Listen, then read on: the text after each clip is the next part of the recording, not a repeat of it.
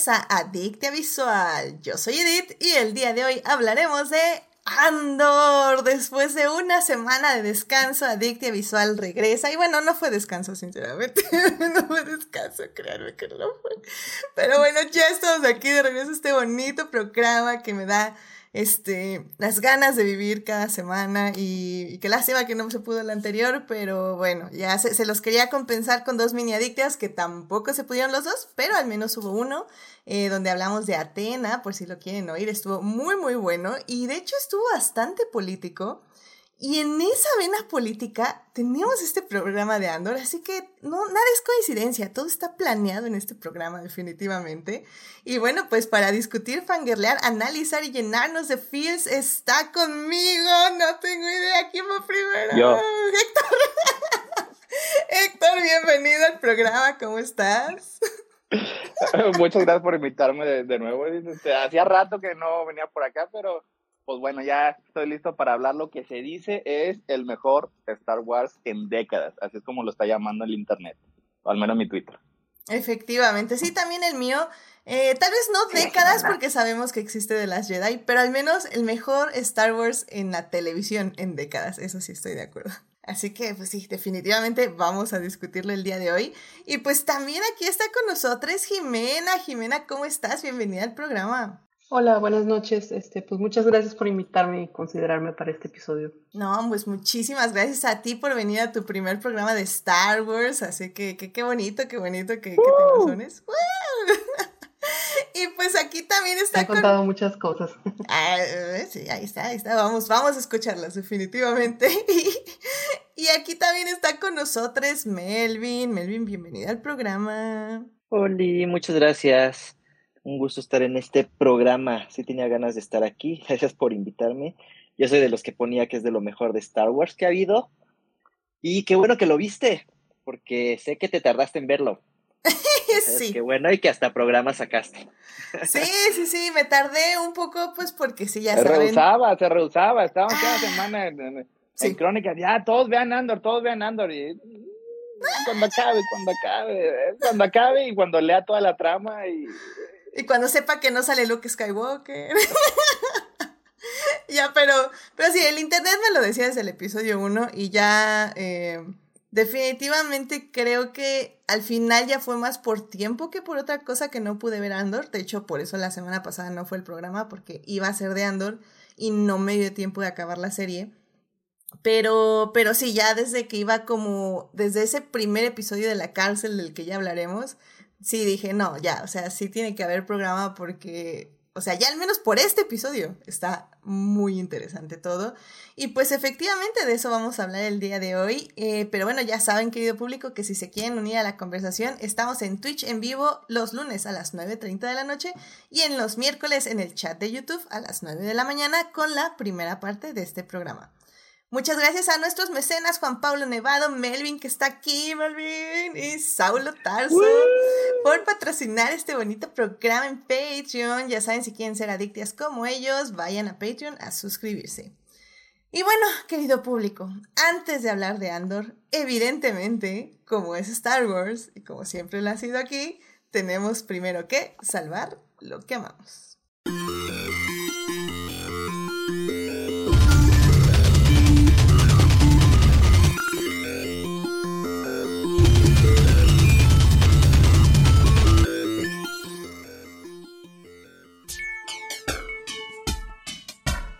Muy bien, ya estamos aquí para salvar lo que amamos. Héctor, ¿qué te gustaría compartir con el público esta semana? Bueno, este, pues, como es de Star Wars, pues tenemos que, este, digo, tengo que hacer algo este, relacionado a Star Wars y, y algo que, que, quería comentar este, es que a mí me gustan mucho los lightsabers. Es una de mis partes favoritas de Star Wars. Este, me gusta mucho visualmente, me gustan mucho los sonidos, me gusta mucho todo. O sea, este, y me gusta que sean lo más parecido posible a, a los que salen en las películas, este, obviamente. Y el lightsaber que siempre había querido era el de Luke Skywalker, este, que es nada más uno. O sea, este, Luke Skywalker nada más tiene un, lightsaber. El, Y piensan que tiene dos. No, el otro es el de Anakin Skywalker, que es una papa caliente que se lo pasó a Luke y luego se lo pasó a Rey y luego anda por ahí. Pero en general, el verdadero lightsaber de Luke es el, el verde. Y ese tiene una. Es, es, un poquito peculiar porque junto con el de Obi-Wan de, de, la película original y pues ya después el de que retroactivamente era una Lea, esos los, los hacía este, George Lucas con partes que encontraba y este, deshuesaderos y cosas así. Y este, esos lightsabers tienen el cuello muy delgadito. O sea, y los que saca Hasbro, los que sacan este, otras partes, pues tienen que modificarlo para que para poder tener ahí este la ahí la, la hoja porque pues afortunadamente todavía no tenemos este la tecnología para hacer que la luz tenga propiedades físicas o, o, no sé, pero el punto es que tiene que tiene que entrar bien dentro del lightsaber, este y pues siempre había querido uno de esos y encontré una página este aquí en México que se llama saberlegacy.com que se dedica precisamente a hacer de esos y está, está muy recomendable. O sea, tiene una gran cantidad de, de, modelos, o sea, en particular los, los principales de los protagonistas de las películas. Y pues la verdad sí que este, le han puesto mucho empeño a, a ese tipo de, al, al, tipo de tecnología para hacerlo lo más parecido posible a las películas. Y estos, es, ese tipo de, de sables de réplicas, pues por ejemplo la, las hojas este brillan mucho brillan este mucho más que los de este, los de Hasbro los de los oficiales de Disney. Eh, tienen muchos efectos tienen un, en uno mismo tienen distintos colores de la hoja. Este si lo pegas así como por ejemplo la pared empieza así como que a, brillar como si lo estuviera derritiendo. Están están muy padres este digo tienen este eh, muchos modos y están digo lo más parecido posible ahora sí a, a las películas. O sea tienen buen servicio, eh, se comunican bien, eh, te responden y eh, si los tienen en stock te los mandan luego, luego, si no, pues estarán un, dos, tres semanas, pero están constantemente en contacto, así respondiendo las, las preguntas, que eso es muy importante, porque una vez este, nada más ahí, nada más este, pides algo y pues ahí sí, sí ahí ves, buena suerte si, si te llega sí están un poquito este, caros, están un poquito más caros que los eh, Black Series y cuestan como unas 5 o 6 eh, Monster Highs, pero este, están muy, muy recomendables. Así que este, ahí sí, si tienen ganas de, de, llenar los huecos en su colección o empezar a coleccionar lightsabers, pues ahí, ahí chequen saberlegacy.com, la página mexicana. Ah, excelente, muy bien. patrocinado? Patrocinen eso. Si es comentario no patrocinado, es pregunta. Ah, ok. okay. Eh, Nada más para que sepan, o sea, porque luego cuando es, es patrocinado, pues la persona a lo mejor puede hablar flores este, y no necesariamente. Estoy de acuerdo, tendríamos es, que sacar un letrerito. En este caso es no uh -huh. patrocinado. Claro, claro. Es lo claro. que, es lo que quisiéramos, que me patrocinara Seb Legacy, Amazon, Apple, pero ninguno de ellos quiere patrocinar. Eh, sí, la verdad es que la, la, la, compañía que nos debería patrocinar es Apple, sinceramente, pero bueno, sí, le temen al éxito, ¿qué, qué le vamos a decir? O sea, no muchas cosas, nada más de, ahí, ahí de repente un, un, una, una Mac Studio, digo, digo, no pedimos mucho. Nah, no pido, sí, sí, exacto, estoy de acuerdo. Estoy completamente de acuerdo. Pero bueno, parece ser que Melvin también es fan de este tipo de, de sables, de los Saber Legacy. Sí, ¿no? sí, sí, ya había oído de ellos, ya me habían dicho y sí, son los chidos. Pero nice. no hay dinero para esos. Muy bien, muy bien, Melvin, me gusta saber que estás ahorrando. Sí, creo, sí, que, sí. creo que probablemente son, son estadounidenses, o sea, digo, mm. creo que no los hacen, son muy parecidos a unos que encuentras en, en, en, páginas en Estados Unidos, pero el punto es que ellos, ellos lo, te los piden, lo, sabrá Dios cómo los consiguen. Te hacen la transacción. te lo, te lo dicen que los hacen ellos, pero es, sí, la verdad no, no, no creo. O sea, pero el punto es que son confiables y lo que piden. Pero exacto, ajá. Muy bien, muy bien. Duraderos, ajá, muy bueno. Pues bien, bien, este, me, me gusta, me gusta la, la idea de, de, lightsabers, como, como dices, un poquito, que tienen un poquito más de los de Disney, pero, pero bueno, es, está, está padre. Creo que hay que abrazar a ese niño interior y, y a veces juntar un dinerito y regalar este tipo. Ahora, ahora para enero que de Reyes nos lleguen, definitivamente. o ahorrar, depende. Depende, no, no se lo gasten. Quien, quien esté muy gastado, no, no, este mensaje no es para ti. Solo se vive bueno. una vez. estoy de acuerdo, estoy de acuerdo también. Pero no, ya, esta sección no. No, no, no, no, ahorren, ahorren. Y sí, solo se vio una vez. Pero bueno, muchas gracias, Héctor, por traer a los este, Saber Legacy a este programa. Y pues ya saben, vayan a, a averiguar o admirar estos sables de luz. Jimena, ¿a ti qué te gustaría compartir con el público esta semana? Como algunos tal vez sepan, yo soy fan de una banda metalera de metal sinfónico. Este, y nunca pierdo oportunidad de hablar de ellos y promocionarlos, ¿verdad? En esta ocasión, lo que quiero este, eh, usar como mi salvando lo no usar, eh, promover como mi salvando lo que amamos, es que ellos acaban de, bueno, desde hace varios años ellos están apoyando eh, en asociación con Worldland Trust un, este, una reserva ecológica aquí en, en Querétaro, en Sierra Gorda. Este, y este año ya hicieron oficial que la, reserva cambia de nombre gracias a su patrocinio. Este, ahora es la Reserva Nightwish. Entonces, eh, obviamente, pues es una biosfera en donde tratan de conservar tanto plantas, o sea, tanto fauna como es flora. Este, Ahí viven X cantidad de especies animales y especies este, de plantas que están tratando de, este, de conservar y pues de ayudar a, mantener el, el, espacio de la biosfera para poder este, ayudarnos a todos. Entonces, este, pues ese es mi salvando lo que amamos. Entonces, la página, el grupo se llama Grupo Ecológico Sierra Gorda, IAP. Este, si quieren este, entrar a la página, revisar este, el trabajo que hacen, si quieren también donar a la causa, este, y por ahí también hay algunas entrevistas del grupo de, de cómo contactaron este, y de cómo, de, de, cómo es el trabajo que están haciendo con esta, con esta asociación. Y lo digo con, con lo digo con Star Wars porque hay cosas, este, sí, hay que cuidar el planeta, bueno, en fin. Esa parte como que me falló un poquito, pero bueno. No, no, no, estoy de acuerdo. Y no, y la verdad que padre, o sea, qué padre que este, hay bandas y personas, sobre todo personas que saben que reciben eh, dinero de sus fans, pero también en el aspecto de que son un ejemplo a seguir para muchas personas y que decidan apoyar estas causas. O sea, creo que se me hace muy, muy padre. Y, qué padre que también la causa fue así como, les damos tanto dinero que quiero que se llamen Nightwish. Así que cool. me gusta. la causa es aquí en México, ¿no? también eso está muy padre, la verdad. Sí, sí, sí. Mm, sí.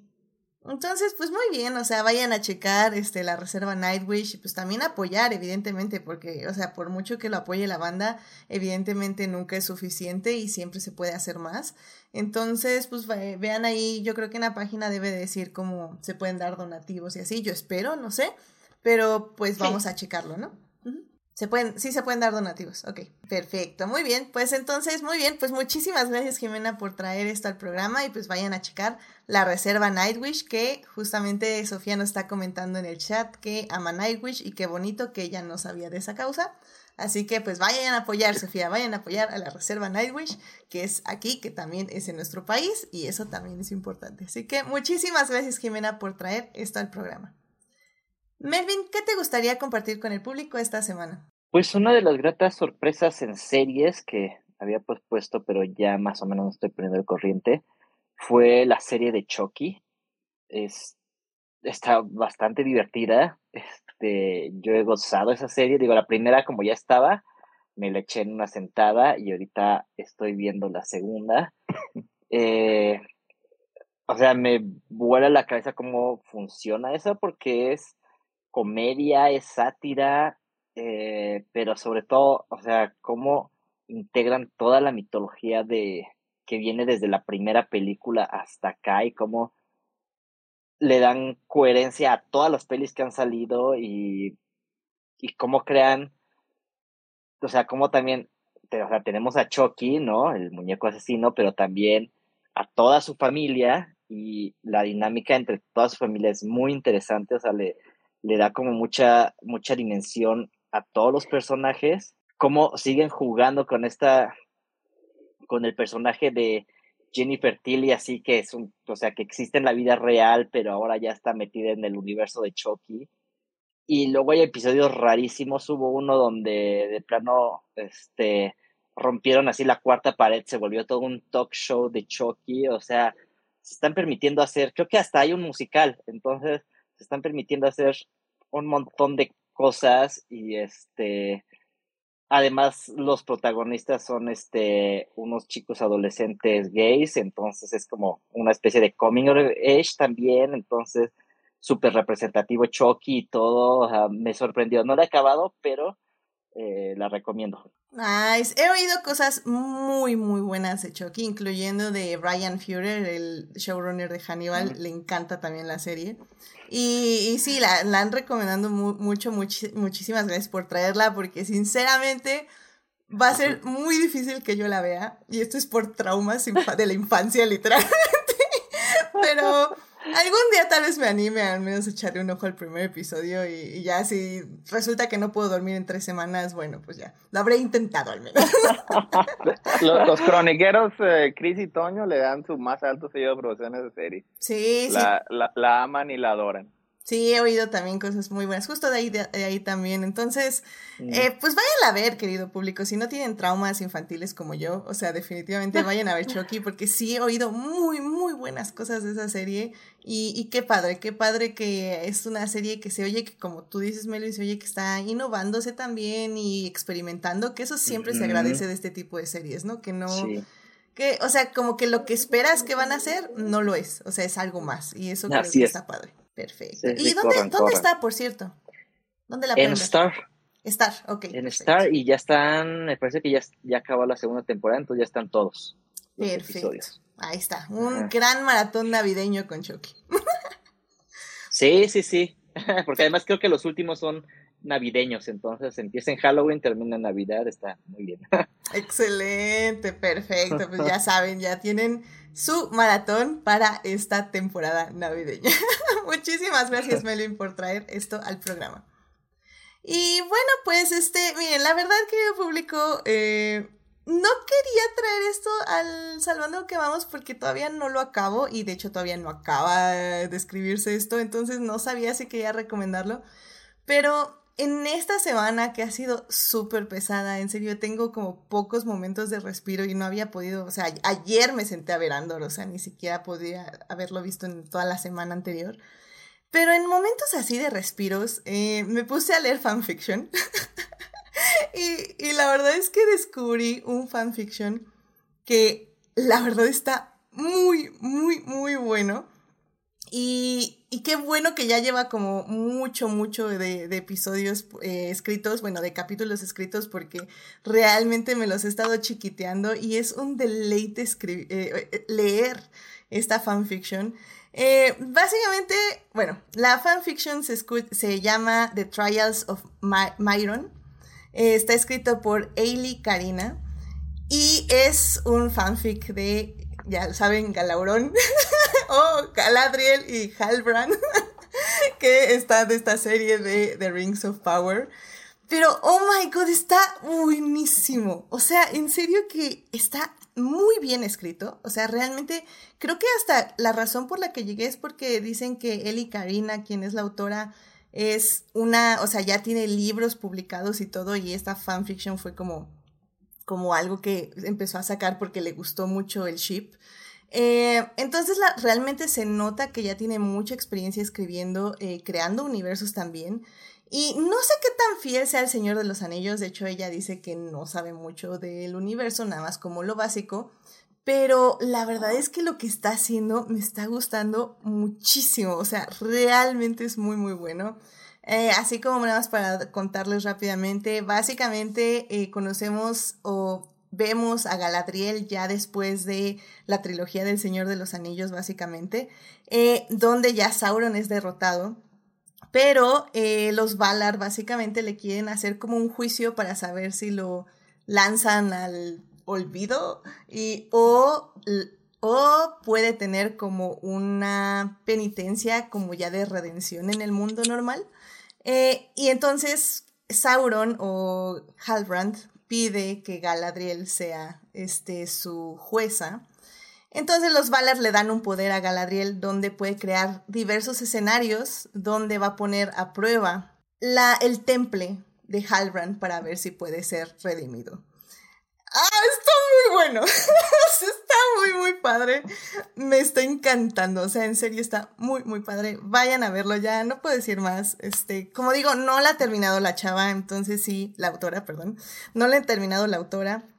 Entonces sí es como un poco de ir viendo cómo conforme lo va publicando. Creo que ya son, ya tiene 24 capítulos, lo cual es bastante ya largo y es un bonche de, de páginas. Y, y pues yo voy como a la mitad, pero lo que he leído me ha gustado muchísimo. Entonces sí, lo recomiendo, pero que sepan que no lo he terminado y ella no lo ha terminado. Entonces, pues vamos en esta aventura juntos. pero me ha gustado mucho, me ha relajado mucho, me ha divertido mucho, me ha emocionado mucho durante esta semana, estas dos semanas de estrés total. Y pues lo recomiendo porque pues chance hay alguien más le sirva y si a alguien le gustó el shift de Galauron o Galadriel y Halbrand, 10 de 10, excelentísimo servicio. Así que vayan a AO3 a leer The Trials of Myron de Eli Karina. Así que bueno, pues ya con eso podemos ya terminar esta bonita sección. Nada más quiero decir que Falange está en el chat y está recomendando, o quería que Héctor recomendara Willow. Eh, pero así, bueno, así que voy a decir que fue la recomendación de Falange que vayamos a ver Willow. Eh, la verdad me llama la atención, pero estoy esperando como un poquito más de reseñas antes de meterme al 100%, aparte que no he tenido tiempo.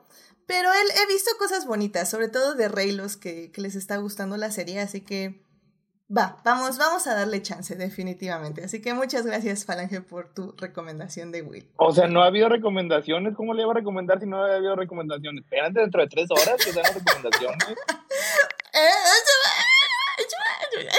sí, estoy de acuerdo. Pero bueno, pues bueno, ya vámonos a hablar del tema que nos eh, eh, por el que venimos es el día de hoy. Así que vámonos a hablar de series.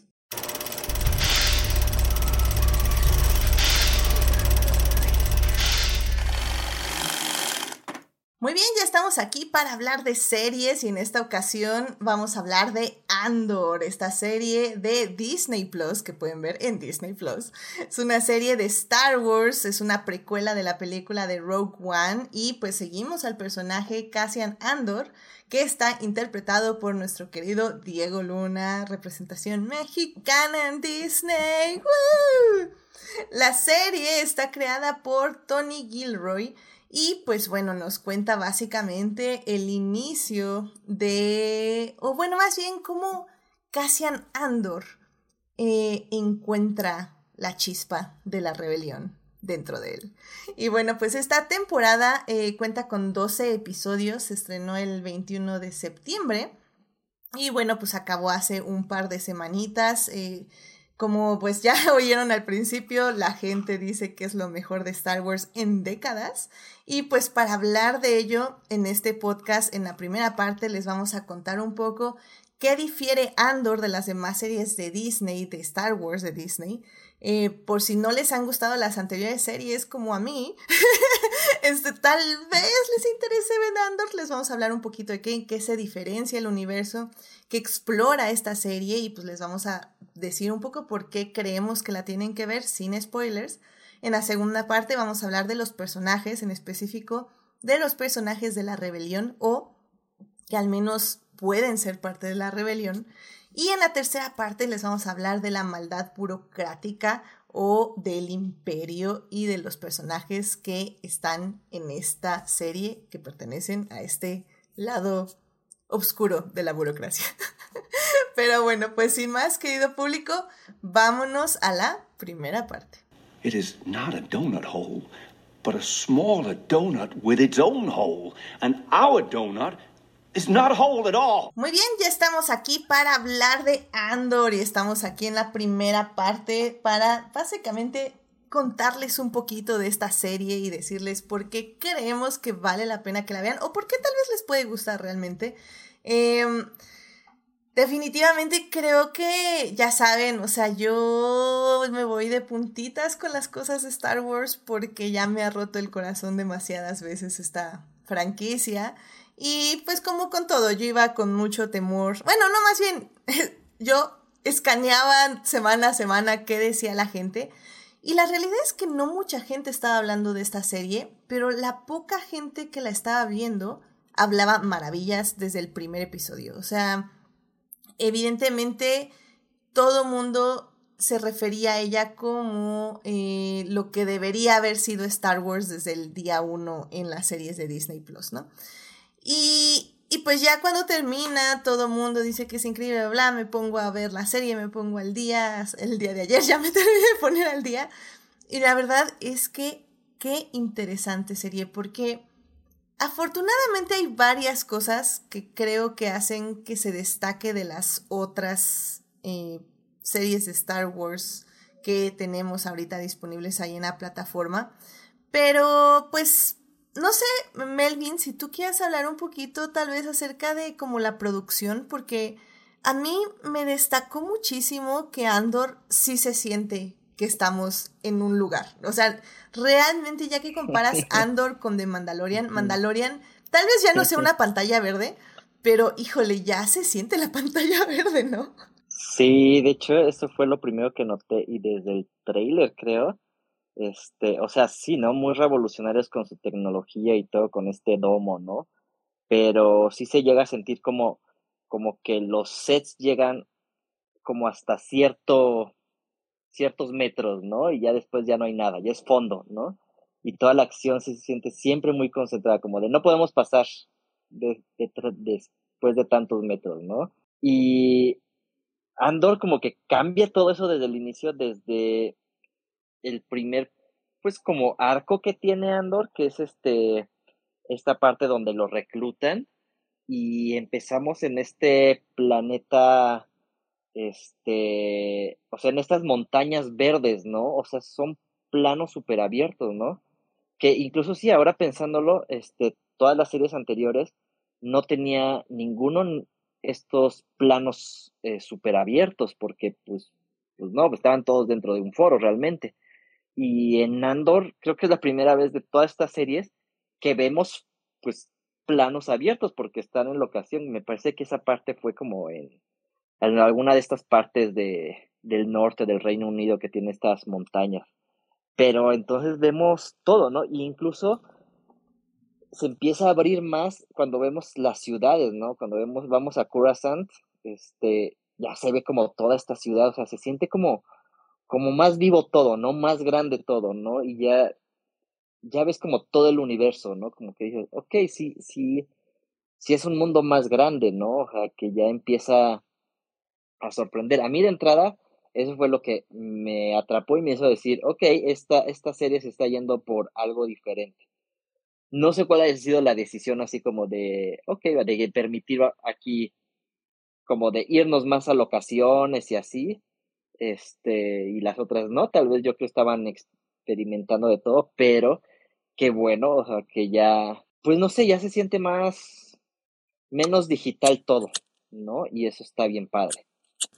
Irónicamente, creo que hay una ausencia, por ejemplo, de criaturas alienígenas, por decirlo de alguna mm, forma. Creo que eso también se destaca para bien o para mal. Mm, no tengo como una opinión exacta en este momento sobre ello. Pero, por ejemplo, creo que eso también le ayuda mucho a, a que se mantenga como otro tipo de serie. O sea, ya no estamos como promocionando criaturas ni paseando así de miren, eh, ahora ya revolucionamos esto y ahora tenemos un no sé, un animal acuífero, este alien que habla no, no sé, o sea, creo que eso para bien o para mal le dio otro toque también y la hizo como distinguirse un poco de Star Wars, de al menos, o sea, cuando hablamos de Star Wars, nada más creo que como para aclarar, voy a, yo al menos creo que hablo de el mundo televisivo. Me estoy como alejando ahorita de las películas por el formato, porque aquí tenemos pues 12 horas de historia y no tenemos nada más unas dos o tres horas. Entonces, este, siento que eso fue como muy interesante y, y en ese aspecto... Mm, sí. Eh, ah, sí, perdón, ¿quieres mencionar algo más?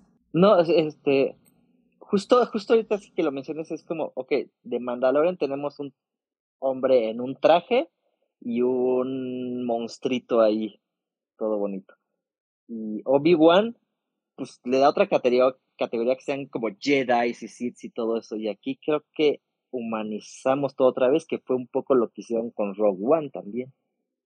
Estoy completamente de acuerdo. Y en ese aspecto, este, Héctor, yo, eh, tú, tú has leído libros, tú has leído también los cómics. Eh, bueno, no sé, Melvin también sí ha leído, o Jimena también, pero creo que a mí lo que me más me gustó de Andor es cómo sí se siente todo lo que ya habíamos explorado en otro tipo de acercamiento artístico de Star Wars, ya sea la literatura o, los cómics.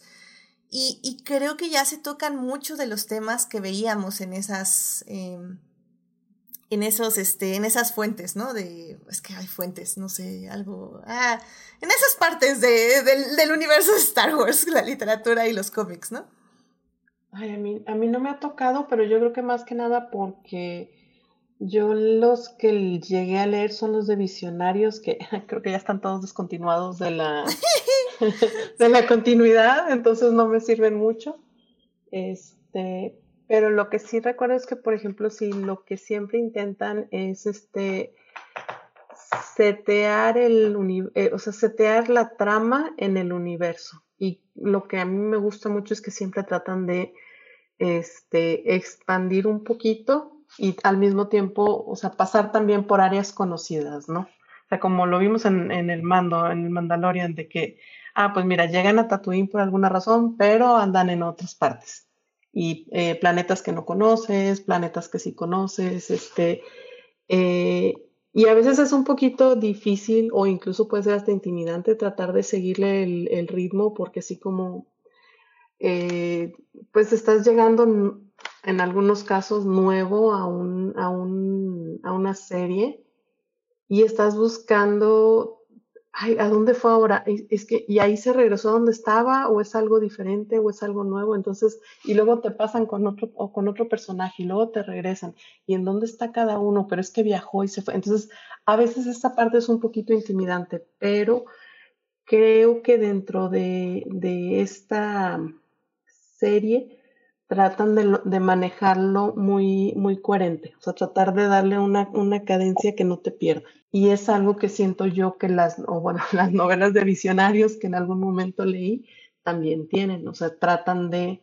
este, de ponerte como que un, una base para que, para que puedas no perderte tanto.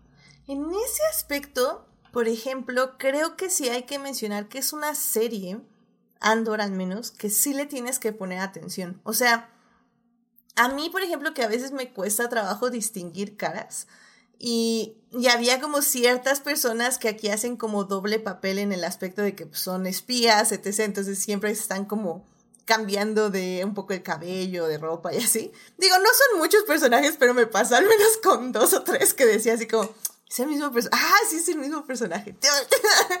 o sea, creo que... Me pasó también. sí, sí, sí, es que creo que sí hay que estar... wow, suena, grabadas. Suena, son okay. grabadas, wow. No, sé si las escuchó el público, pero estuvo interesante. pero bueno, al final del día creo que sí me, me perdía si no les, o sea, por ejemplo, los primeros episodios que no les estaba poniendo comillas, comillas, tanta atención. Creo que me perdí un poco, pero luego ya que dije, no, no, a ver, creo que esta es una serie que hay que sentarse y verla al 100%, porque sí te pide que tengas cierto grado de atención y de análisis para lo que está sucediendo. No digo que te planteen ideas filosóficas sobre la vida, la muerte y todo y la política y así, pero al mismo tiempo digo que sí. Entonces, o sea, creo que eso fue lo que me pareció interesante de Andor. Y Héctor, pues no sé, o sea, también tú cómo ves justo todos estos temas, eh, porque a mí lo que me gustaba justo de la literatura era que tocaba explorábamos más a fondo el imperio, explorábamos más a fondo cómo iban destruyendo mundos, o sea, básicamente cómo poco a poco se iban apoderando de un mundo, ya sea desplazando a la población, empezando a quitarles recursos, eh, mandándolos a otro lugar, etc., y cómo se iban apoderando de estas eh, comunidades. Eso creo que yo se explora mucho en la literatura, Y a mí es lo que me encantó ver en esta serie, al menos. Como lo exploraron. Para decir nada más, este, sí, nada más este tantito acerca de, de los aspectos técnicos, este, si quiere comentar algo porque este, sí me, me, me parece este, interesante este punto, o sea, porque, o sea, había habido, son tres, ¿no? Las eh, series anteriores de, de Lucasfilm en, en Disney Plus, este, las, El Mandaloriano, el libro de Boba Fett y Obi-Wan Kenobi. Y esas tres series, pues básicamente son en, casi su son creación de, de John Favreau, a lo mejor no directamente, pero eh, son descendientes. Al menos el libro de Boba Fett y Obi-Wan Kenobi sí son, este, pues Deborah Chow, este, primero dirigió episodios del Mandaloriano, este, Robert Rodríguez sí tiene su estilo, pero también sigue siendo muy parecido al, al mando. Y ahí utilizaban lo que se mencionó ahorita, que es, eh, se llama el volumen es un set digital utilizando teoría que, de tecnología que era anteriormente de videojuegos para recrear estos, estos mundos. O sea, y en la primera temporada del mando, me parece que funcionó muy bien. O se supieron utilizar muy bien, sacarle mucho juego a la tecnología. John Favreau, este, en particular, es un director que, que le gusta mucho utilizar la, la tecnología para contar sus historias. Pero a mí se me hace que ya para Obi-Wan ya se sentía un poco incluso claustrofóbica, o sea, por lo que, por lo que se mencionó. Y, y sí, se me hace que sí creativamente acabó este, demeritando un poco, un poco la serie. O sea, sí, Obi-Wan Kenobi tiene unos momentos excelentes, el trabajo de personajes es fantástico, pero técnicamente sí se me hace por mucho la menor de, de las series ahorita de Disney Plus. Y la parte que, que yo no sabía acerca del, del trabajo, del, del proceso creativo de estas series, es que cuando utilizas el volumen, básicamente es un compromiso. O sea, no puedes utilizar este, el volumen de vez en cuando. En un episodio sí y en un episodio no, porque el workflow, el proceso de trabajo, la preproducción, producción y postproducción está íntimamente ligado al utilizar esta tecnología.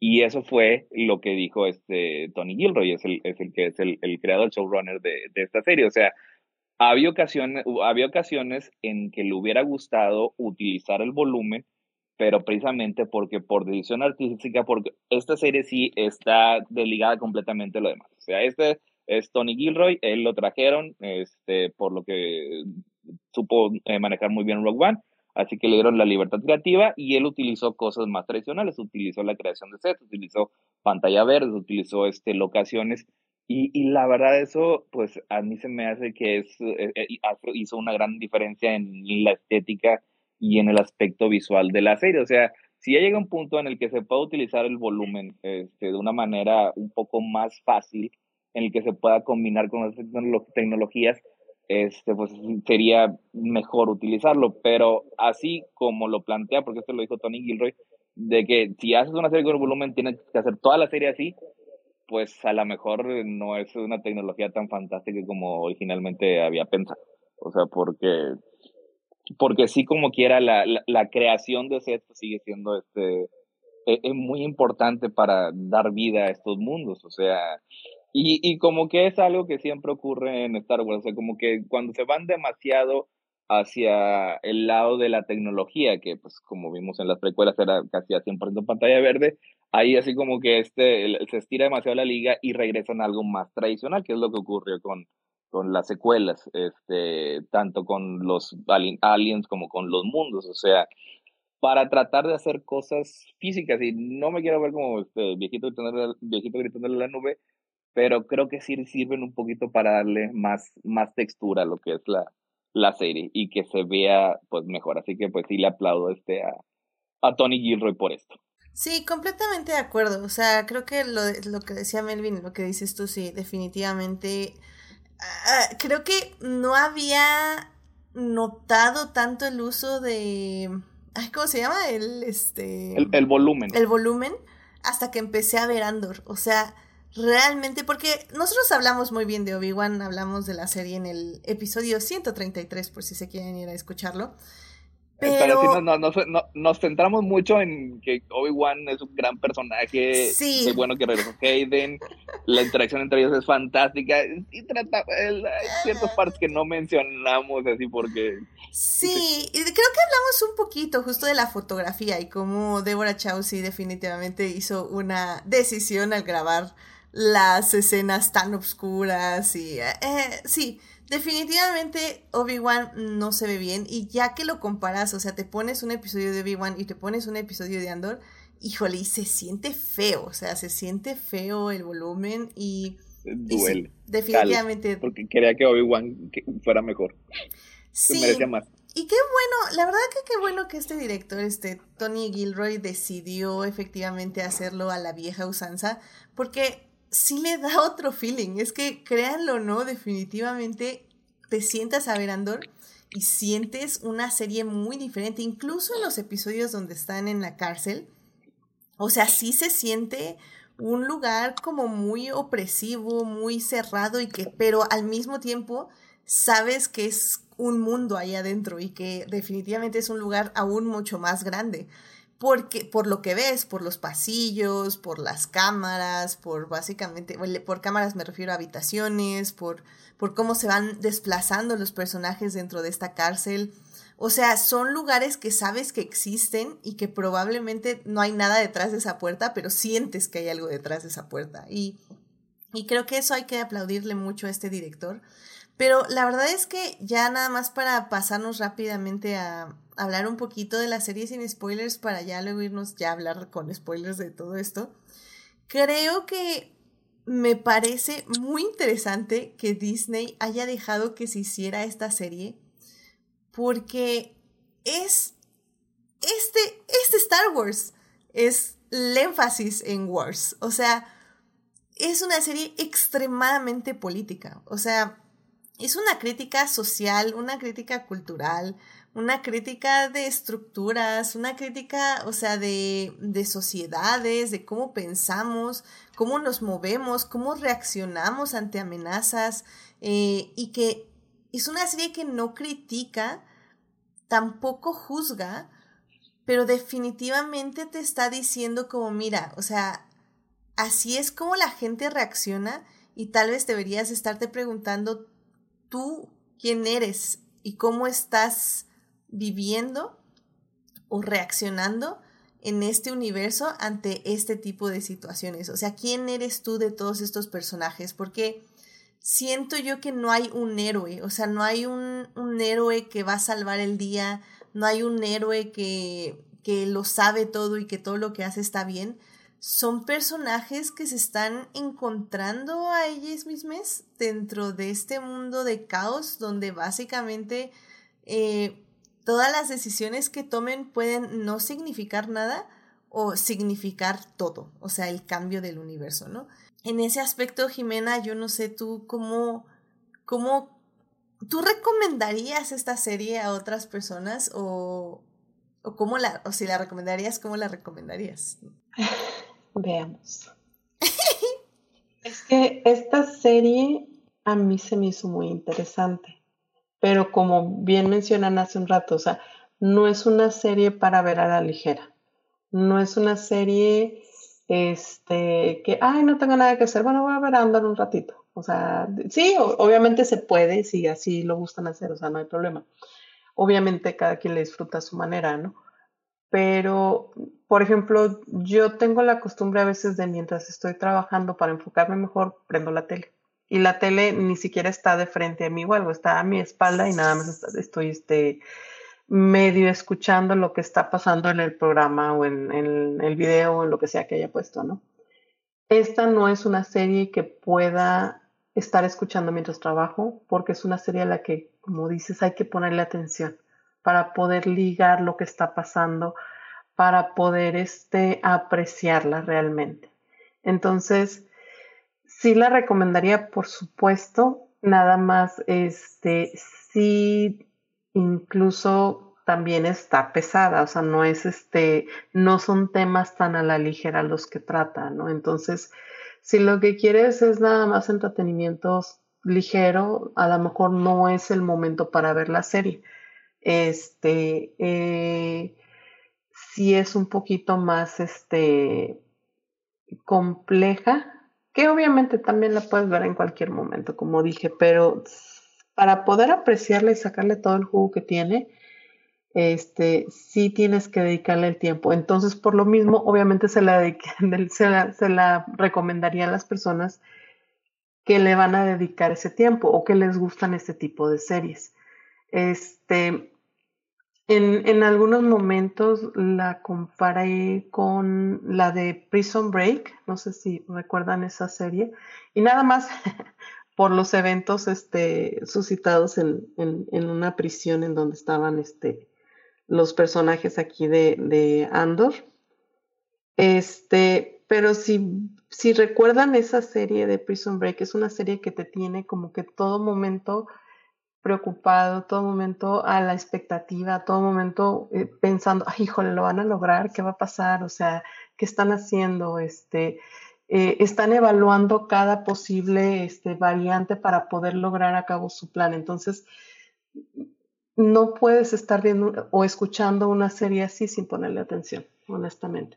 Pero está muy padre, o sea, sí, sí está muy recomendable este, y está muy disfrutable. Nada más tal vez si eres una persona que se estresa mucho viendo series, a lo mejor esta serie este, pues no es la más adecuada o hay que verla como que despacito, ¿no? De, de poquito en poquito.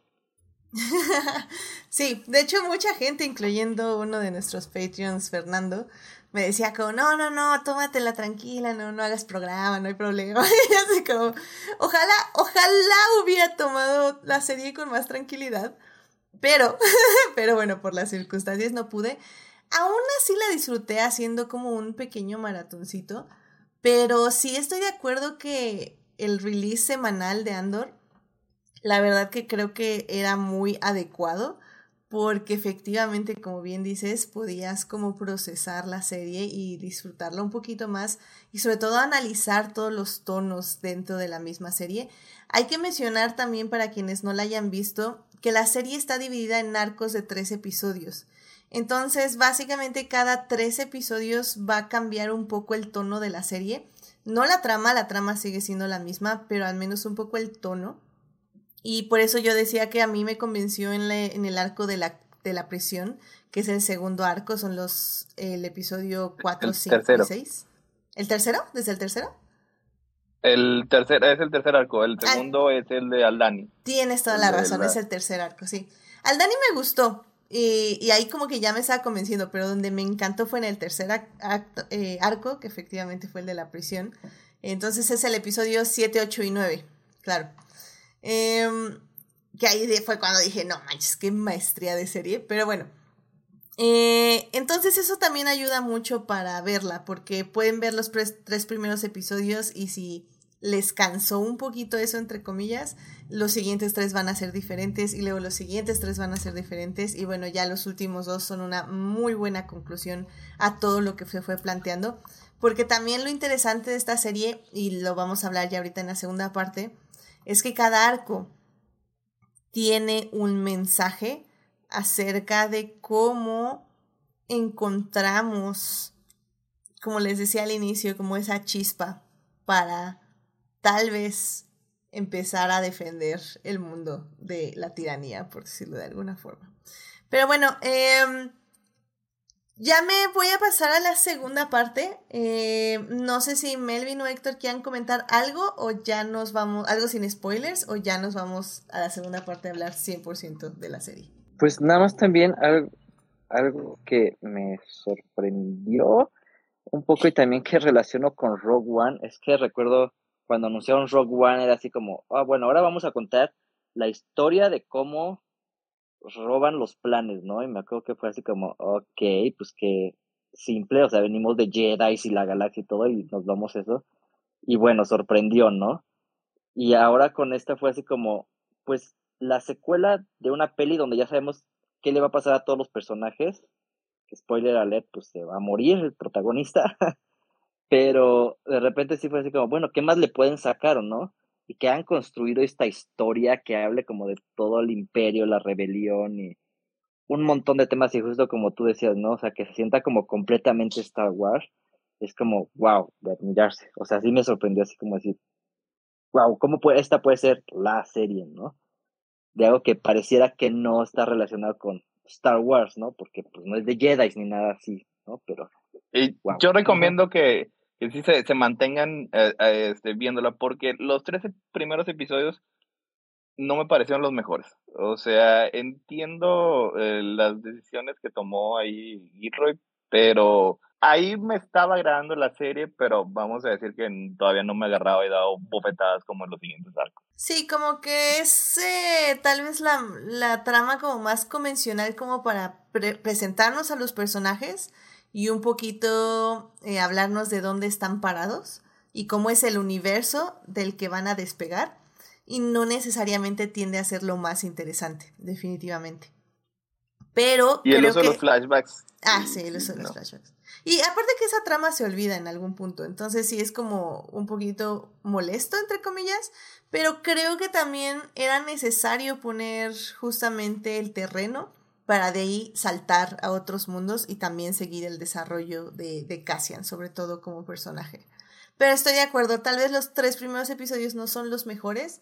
A partir del cuarto, estoy de acuerdo también todo lo de Aldani. Definitivamente a mí ya me empezó a interesar muchísimo más. Entonces, y ya bueno, cuando llegamos a la prisión, o sea, voló, o sea, voló definitivamente.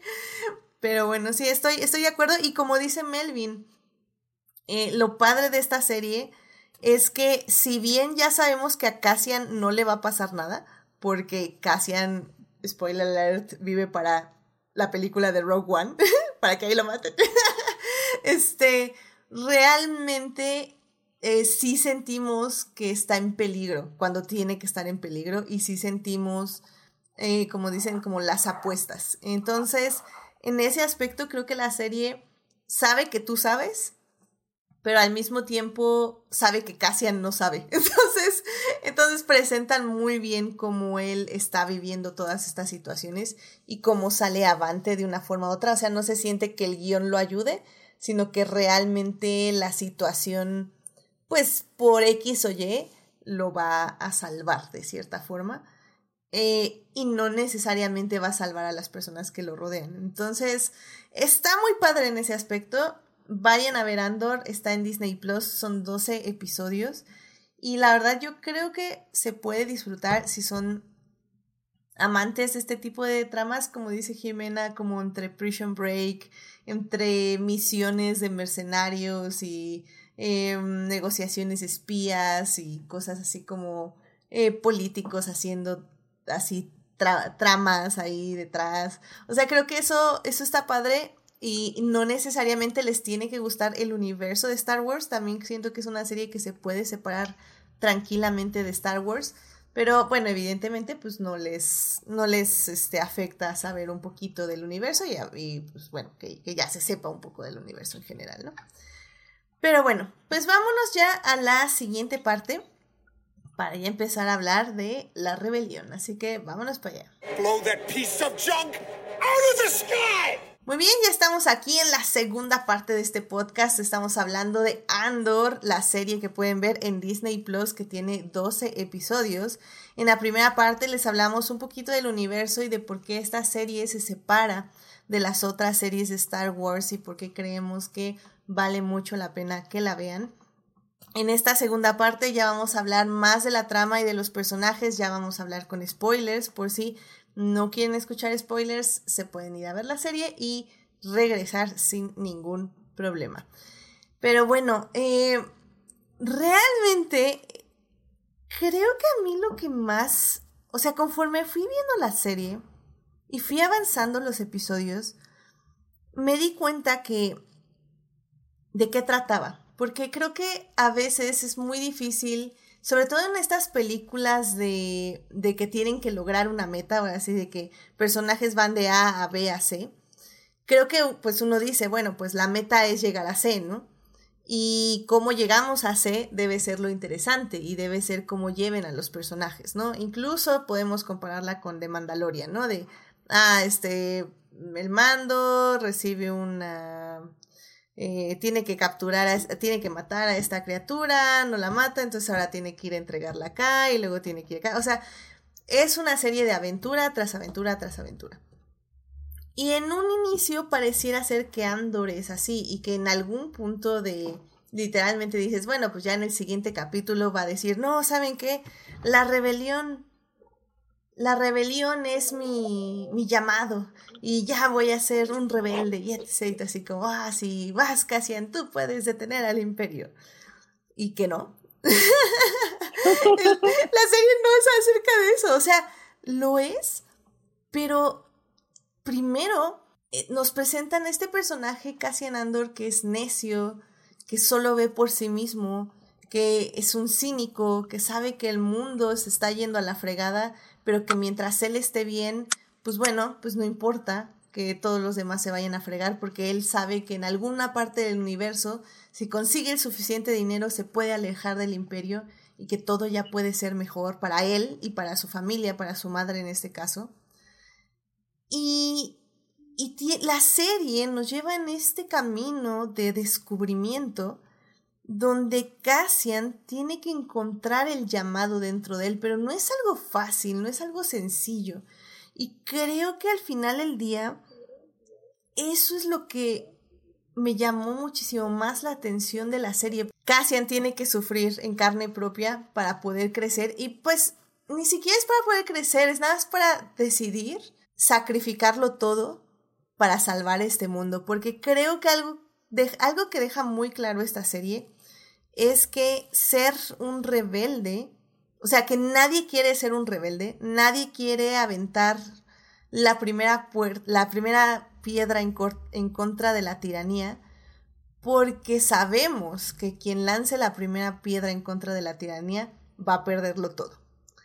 Y, la tiranía en general, en este caso el imperio, le va a usar como ejemplo para que otras personas no lo hagan.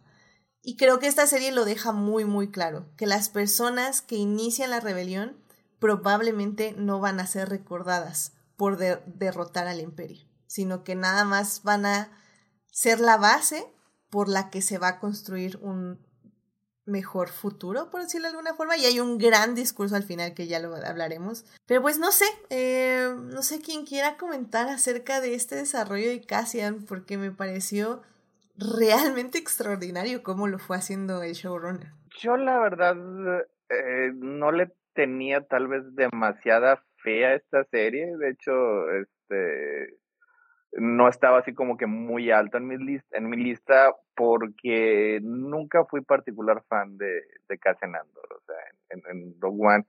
Y decir, o sea, ¿qué necesito este, saber de este personaje? O sea, porque en general sí los personajes de Rogue One en su mayoría están un poco desdibujados, o sea, tenemos a Chiro Timway, tenemos a Base Malbus, que, que son más por su personalidad y por los actores que, que destacan. Y la verdad, el papel de, Diego Luna como que hacen Andor, a mí me parece que nunca destacó en, en Rogue One.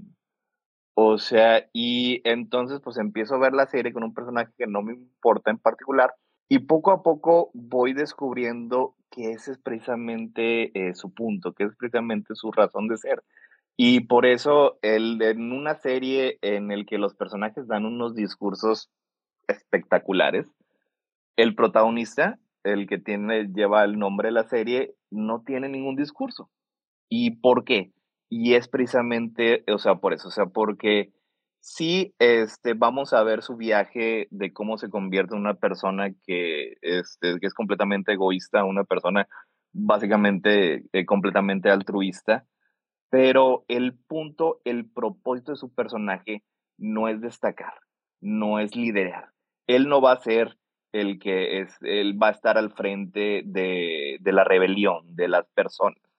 Él lo que va a hacer, él va a crear líderes, él va a apoyar líderes. Él, es, la persona que, va a estar detrás de todos ellos apoyándolos e inspirándolos y haciéndolos mejores. O sea, que eso es lo que se empieza a descubrir a partir del segundo arco, que es a partir de Aldanio.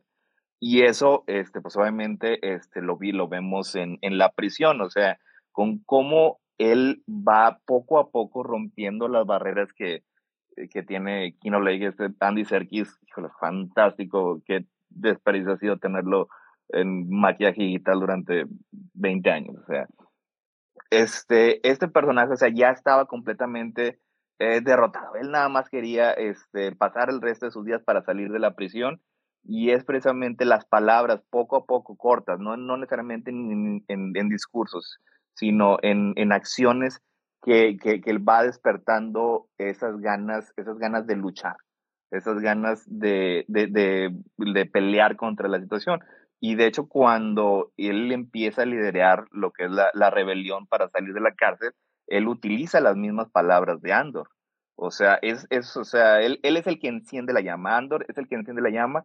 Y ya con eso, o sea, ya al darme lo que es esta perspectiva, ya puedo ver, o sea, muy distinto su personaje en, en Rogue One, o sea, porque es precisamente lo que hace, es lo que hace con Jyn y es de donde viene esa, e, e, esa interacción.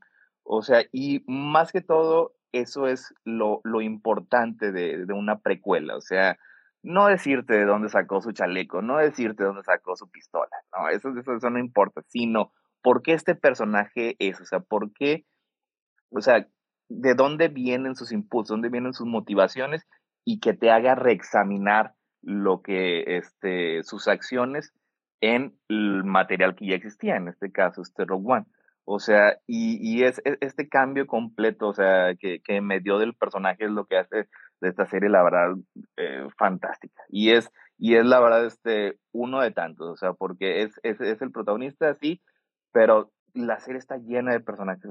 O sea, que, que, te dan que te dan algo más de, de, luz, algo más de insight en lo que son estas facetas que no habíamos visto realmente en Star Wars, o sea, que está ahí presente, o sea, porque tuvieron que estar ahí, o sea, porque para que los héroes hicieran sus grandes actos de heroísmo, antes tenían que estar estas personas detrás de ellas. Completamente, no lo había visto así, sí es cierto. Jyn Erso tiene un poquito el camino de Cassian, bueno, no, más bien un poco, es mucho, porque igual es una persona cínica que nada se está viendo por sí misma, y Cassian se tiene que encargar un poco de darle ese camino, pero al mismo tiempo creo que Cassian en ese momento, al menos en Rogue One, si ya lo complementamos con este camino de la serie, tal vez ya se siente un poco más cínico en la rebelión, pues por todo lo que, por el cansancio mismo de que le provoca, yo pienso que la rebelión misma, que tal vez es algo que ya veremos, no sé, me gustaría pensar en una tercera temporada, si es que esta serie quiere hacer tres temporadas, creo que estaría muy padre porque sería como primera temporada, eh, cómo nace, cómo le nace a Cassian ser parte de la rebelión, segunda temporada ser parte de la rebelión y la tercera temporada como su falta de fe ya en la rebelión. Creo que para mí ese sería como un perfecto arco, pero no sé exactamente cuál sea el plan de, de, de Tony Gilroy. Que sé, sé que va a haber una segunda temporada, pero no sé cuál. Ah, bueno, sí, creo que ya sí se confirmó que enlaza su, su final con los eventos de Rogue One, la segunda temporada. Bueno, pues al final día em, creo que para mí sería como lo ideal, ver a Cassian perder un poquito la fe, tal vez en la rebelión, para que cuando entremos a Rogue One tengamos esta duda donde Gene Erso tiene que volverle a aprender esa chispa, pero al mismo tiempo él tiene que inspirarla a ella. Pero bueno, este, al final del día creo que que eso es lo interesante de este personaje y estoy completamente de acuerdo contigo que, que por ejemplo, a mí Ginerso, eh, el libro me pareció muy malo, o sea, me acuerdo que no me gustó para nada porque se sentía como muy forzado todos los pensamientos que le ponía la autora y, y no, me, no me regaló nada de Jean, de eso, de hecho creo, quise hasta olvidarlo porque como que hasta me arruinaba un poco el personaje de Rogue One. Y en este caso, Andor sí te da muchísimo al personaje, pero sobre todo, como ya decía al inicio o en la primera parte, le da muchísimo contexto al universo, porque toda la gente que lo rodea es personas que, como dicen, al final del día, de una u otra forma, lo van a inspirar o él las va a inspirar hacer cosas. Eh, no necesariamente a ser mejores personas, pero a tomar decisiones que pueden cambiar la vida de muchas personas que lo rodean. Y pues en ese aspecto, Jimena, no sé si quieras hablarnos de alguno de tus momentos favoritos de esta serie donde Cassian inspire a otras personas hacer algo o hacer diferentes. Híjole, es que es algo que se va construyendo poco a poco, porque no es algo que él inspirara desde el primer día, primer capítulo de la serie. Pero de alguna forma en, en, el, en su jornada, en su caminar y en su crecimiento, este, lo escuchas como que, ¿y por qué estamos haciendo esto? Y haciendo preguntas y este, cuestionando, ¿no? Cuando se supone que él ya no se quiere meter, él ya se quiere ir, él ya quiere olvidarse de todo, pero como quiera cuestiona algunas cosas y como quiera tiene esa conexión con, con este, pues con la gente con la que convive en el, en el planeta de Ferris, que era donde, donde estaba su madre. Este, como en la, eh, cuando está en la prisión también, este, está cuestionando por qué estamos aquí. O sea, él, no quiere estar ahí, peor porque sabe que en cualquier momento se puede descubrir que no es quien dice ser, además este, y que todavía tiene un historial mucho más grande que por el que pudiera ser encarcelado.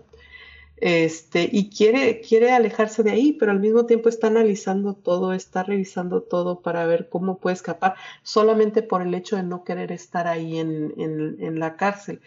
Pero eso causa que como que todos estén un poquito más inquietos y aparte porque al mismo tiempo tiene esta, forma de actuar este Diego Luna en donde te desespera también, o sea, en algún momento de que ya, espérate, calma, o sea, deja a las personas pensar, o sea, porque está, insiste e insiste así, como le decimos aquí en, en, México, el chingaquedito, ¿no? Está, insiste, insiste, insiste, hasta que a veces logra que las personas tomen, o sea, se detengan tantito y, y, volteen hacia atrás, ¿no? Y evalúen, a ver, bueno, ¿qué está pasando? O sea, ¿por qué me lo está diciendo? O sea, me lo está diciendo demasiadas veces, pero es porque realmente yo tengo que hacer algo diferente o por nada más por necesidad de él. Y es lo que yo siento, por ejemplo, en, eh, con Kino, con este Andy Serkis, fue lo que pasó. Este, siento que también eso pasó este, en el robo de Aldani, ¿no? Con, con algunos de los otros este, compañeros, aunque ahí siento que lo influyeron más a él que a ellos. Pero las pocas cositas que él observaba ayudaban a todos a tratar de abrir un poquito más su panorama, ¿no? Desde, desde él, no, pues es que porque él está del lado derecho y porque el lado del izquierdo, o sea, ¿tú por qué crees que debe estar en una formación?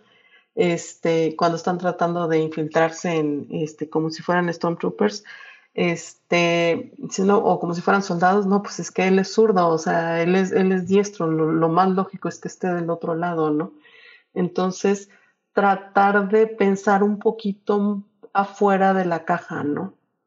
Creo que eso es lo que, lo que empieza a inspirar antes de empezar a inspirarle este, antes de ser inspirado él mismo para la rebelión, y antes de, que sus acciones empiecen a inspirar a otras personas este, en la causa de la rebelión. Yo creo que lo primero que él hace es eso, ayudar a las personas a pensar más allá de, lo que, afuera de lo que normalmente ven, ¿no? Afuera de la caja, como lo menciona. Completamente de acuerdo, porque creo que es este instinto de Cassian de querer sobrevivir, ¿no? Y que él lo ve como eso, o sea, lo ve nada más como un instinto de sobrevivir. Para sobrevivir, justamente como tú bien dices, tiene que recurrir a, bueno, a ver, tengo, para ganar dinero, para alejarme de todo esto, tengo que ir al Dani a hacer esto y pues para salir de aquí vivo tengo que hacer esto y tengo que apoyar eso. Y como dices, completamente de acuerdo contigo, inspira a otras personas, pero creo que él mismo no se da cuenta, o sea, hasta que le cae el 20 en la cárcel entre la cárcel y luego entre el funeral de su madre. Es cuando realmente se da cuenta que por mucho que él trate de escapar, por mucho que él trate de sobrevivir, por mucho que él trate de lleve a cabo estas misiones y salga avante, el imperio siempre va a estar tras él y siempre va a estar tras la gente que él quiere y que nunca va a poder escapar. Y creo que es hasta ese momento donde él decide, que es ya la última escena de la serie, que es cuando ya él decide unirse a la rebelión. Pero porque realmente vimos durante 12 episodios cómo él está siempre en negación de que el imperio no lo va a alcanzar o que el imperio no lo va a tocar y que mientras él se puede estar cómodo y viviendo feliz, puede no involucrarse en la causa. Y creo que es lo que decía yo que al inicio, que lo que me gusta mucho de esta serie es que también nos habla justo de como todas las etapas que tenemos como personas, de que cuando no nos afecta personalmente, podemos seguir sin involucrarnos en las diversas causas que nos rodean porque a mí no me afecta, porque a mí no me va a pasar, porque, porque no pasa nada. Y, y cómo también el imperio se aprovecha mucho de todo esto, y lo vamos a hablar ya más en la tercera parte, cómo se aprovecha de justamente todas las personas que solo están haciendo su trabajo, que solo están tratando de vivir, que solo están tratando de estar cómodas en donde se encuentran, porque al final del día creo que Cassian era una de esas personas, o al menos era una persona que soñaba en que podía ser una persona cómoda y que, que eso iba a ser básicamente lo único que importaba. Y bueno, Sofía en el chat dice que le gustó también mucho el personaje de Andy Serkins, que era justamente lo mencionaba Jimena. Y, la verdad es que creo que este, en ese personaje se ve claramente lo que digo, porque él estaba enfocado, él está enfocado en que en dos mil y cacho días iba a salir, que nada más tenía que hacer su trabajo, hacer que los demás hicieran su trabajo, que nadie se revelara, que todos estuvieran tranquilos y que él iba a salir, iba a salir, iba a salir.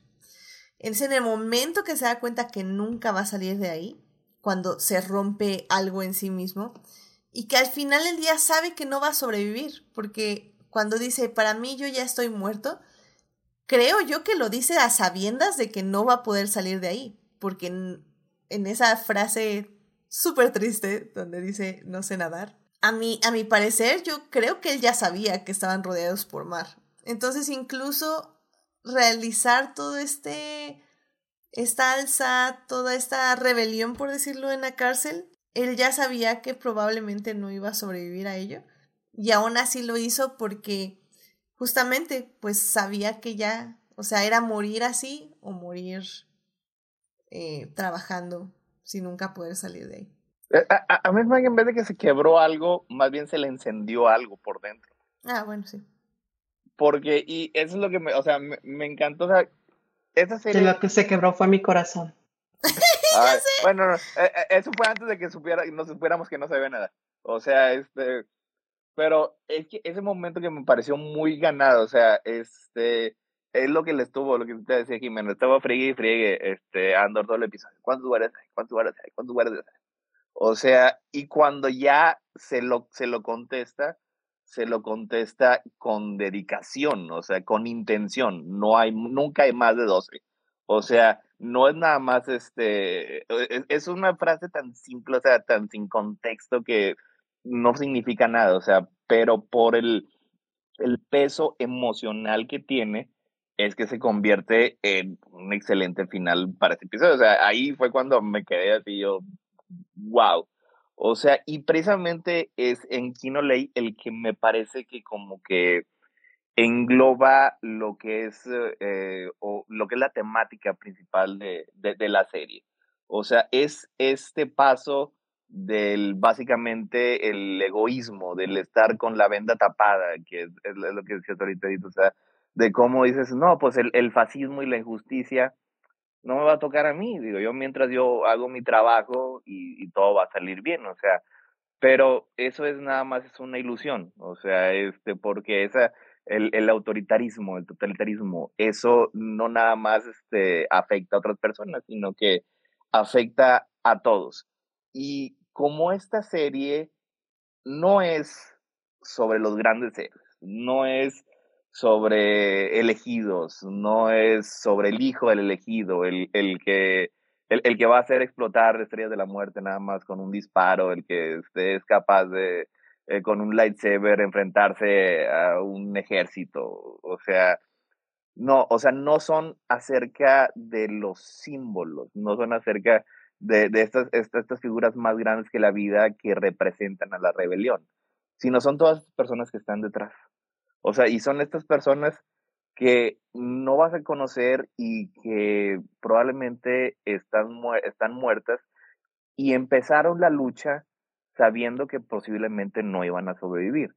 Y es así como que es, e, es la más clara definición de altruismo, o sea, haces lo que es correcto sin esperar ningún reconocimiento, que es lo que nos dice este, e, este Luten este, en su discurso. O sea, este, e, el ego, mi, mi, ego nunca va a conocer la luz de la gratitud de las demás personas, nunca van a saber lo que hicimos.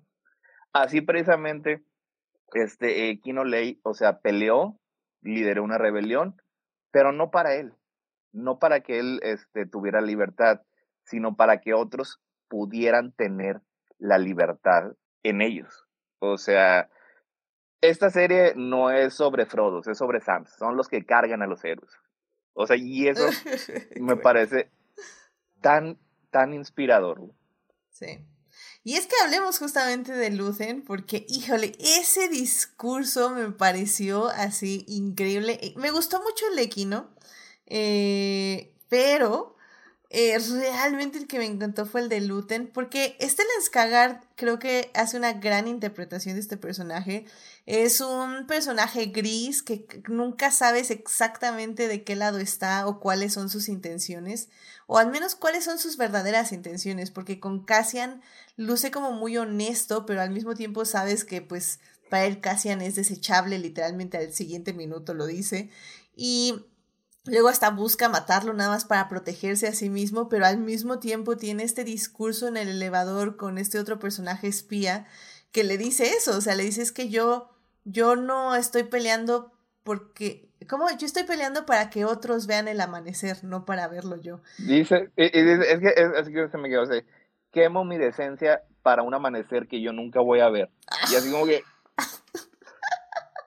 es buenísima frase, o sea, wow. Porque es, esa es otra parte, o sea, algunos de ellos hacen cosas terribles. Sí. O sea, este, Luthen Real estaba, o sea, estaba completamente dispuesto a sacrificar 31 personas nada más para preservar el bien mayor. y, y, eso siempre es una justificación inmoral, o sea, y, por qué lo está haciendo? Para que otros puedan ser puros, para que Luke Skywalker pueda ser puro, para que no tenga este... Para que Luke este Skywalker no tenga que tomar esa decisión y pueda matar a mil millones de personas dentro de la Estrella de la Muerte. Pero bueno, ese es otro matiz que... Pero eso se lo merecen. no, no se lo merecía. Yo, yo conozco a la gente que estaba ahí adentro. Pero bueno, este, ese es otro libro. pero estoy de acuerdo. Eran godines. Pero eran godines felices. Pues, ya, hablaremos de la burocracia, efectivamente.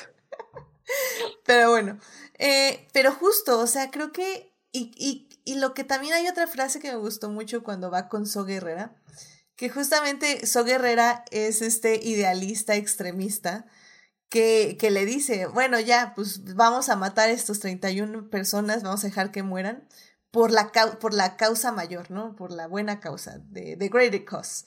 Y le dice, pues le dice Luthen, pues llámalo como quieras. Le dice, bueno, pues llamémoslo guerra.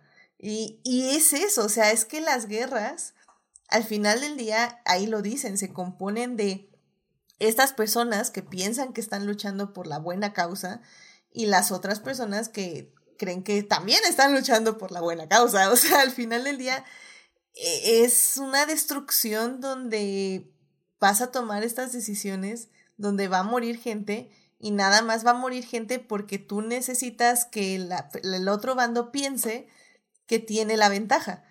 Entonces, todas estas muertes sí son por la causa mayor, pero al final del día son importantes, importan, eh, de quién a quién se le manchan las manos de sangre por estas decisiones. O sea, creo que tal vez la serie no lo responde como tal porque no hay una respuesta como tal, pero sí te plantea todas estas ideas y eso es lo que me parece excelente. Yo creo que te lo responde de esa manera, o sea, hay personas que están detrás de los héroes que son los que se tienen que ensuciar las manos con sangre, con estas decisiones que son, son inmorales. O sea, este, a fin de cuentas, o sea, dejaron morir los dos. O sea, primero Luten y luego después le pasó la decisión también a, Guerrera que estas personas tenían que morir, eran dispensables, eran desechables. Completamente de acuerdo. Y, justamente luego tenemos el otro lado, ¿no?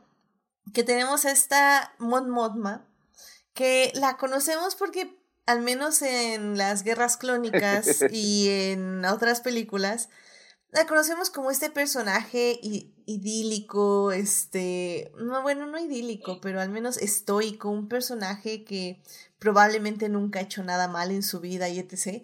Y esta serie llega y nos dice es que vendió a su hija para tener su, eh, para que se cubra eh, todos los gastos que le daba la rebelión, para poder ir financiando. Entendiblemente, también a su esposo. Era terrible. pero para eso era, eh, para, en eso era inocente. Y también lo aventó debajo del autobús.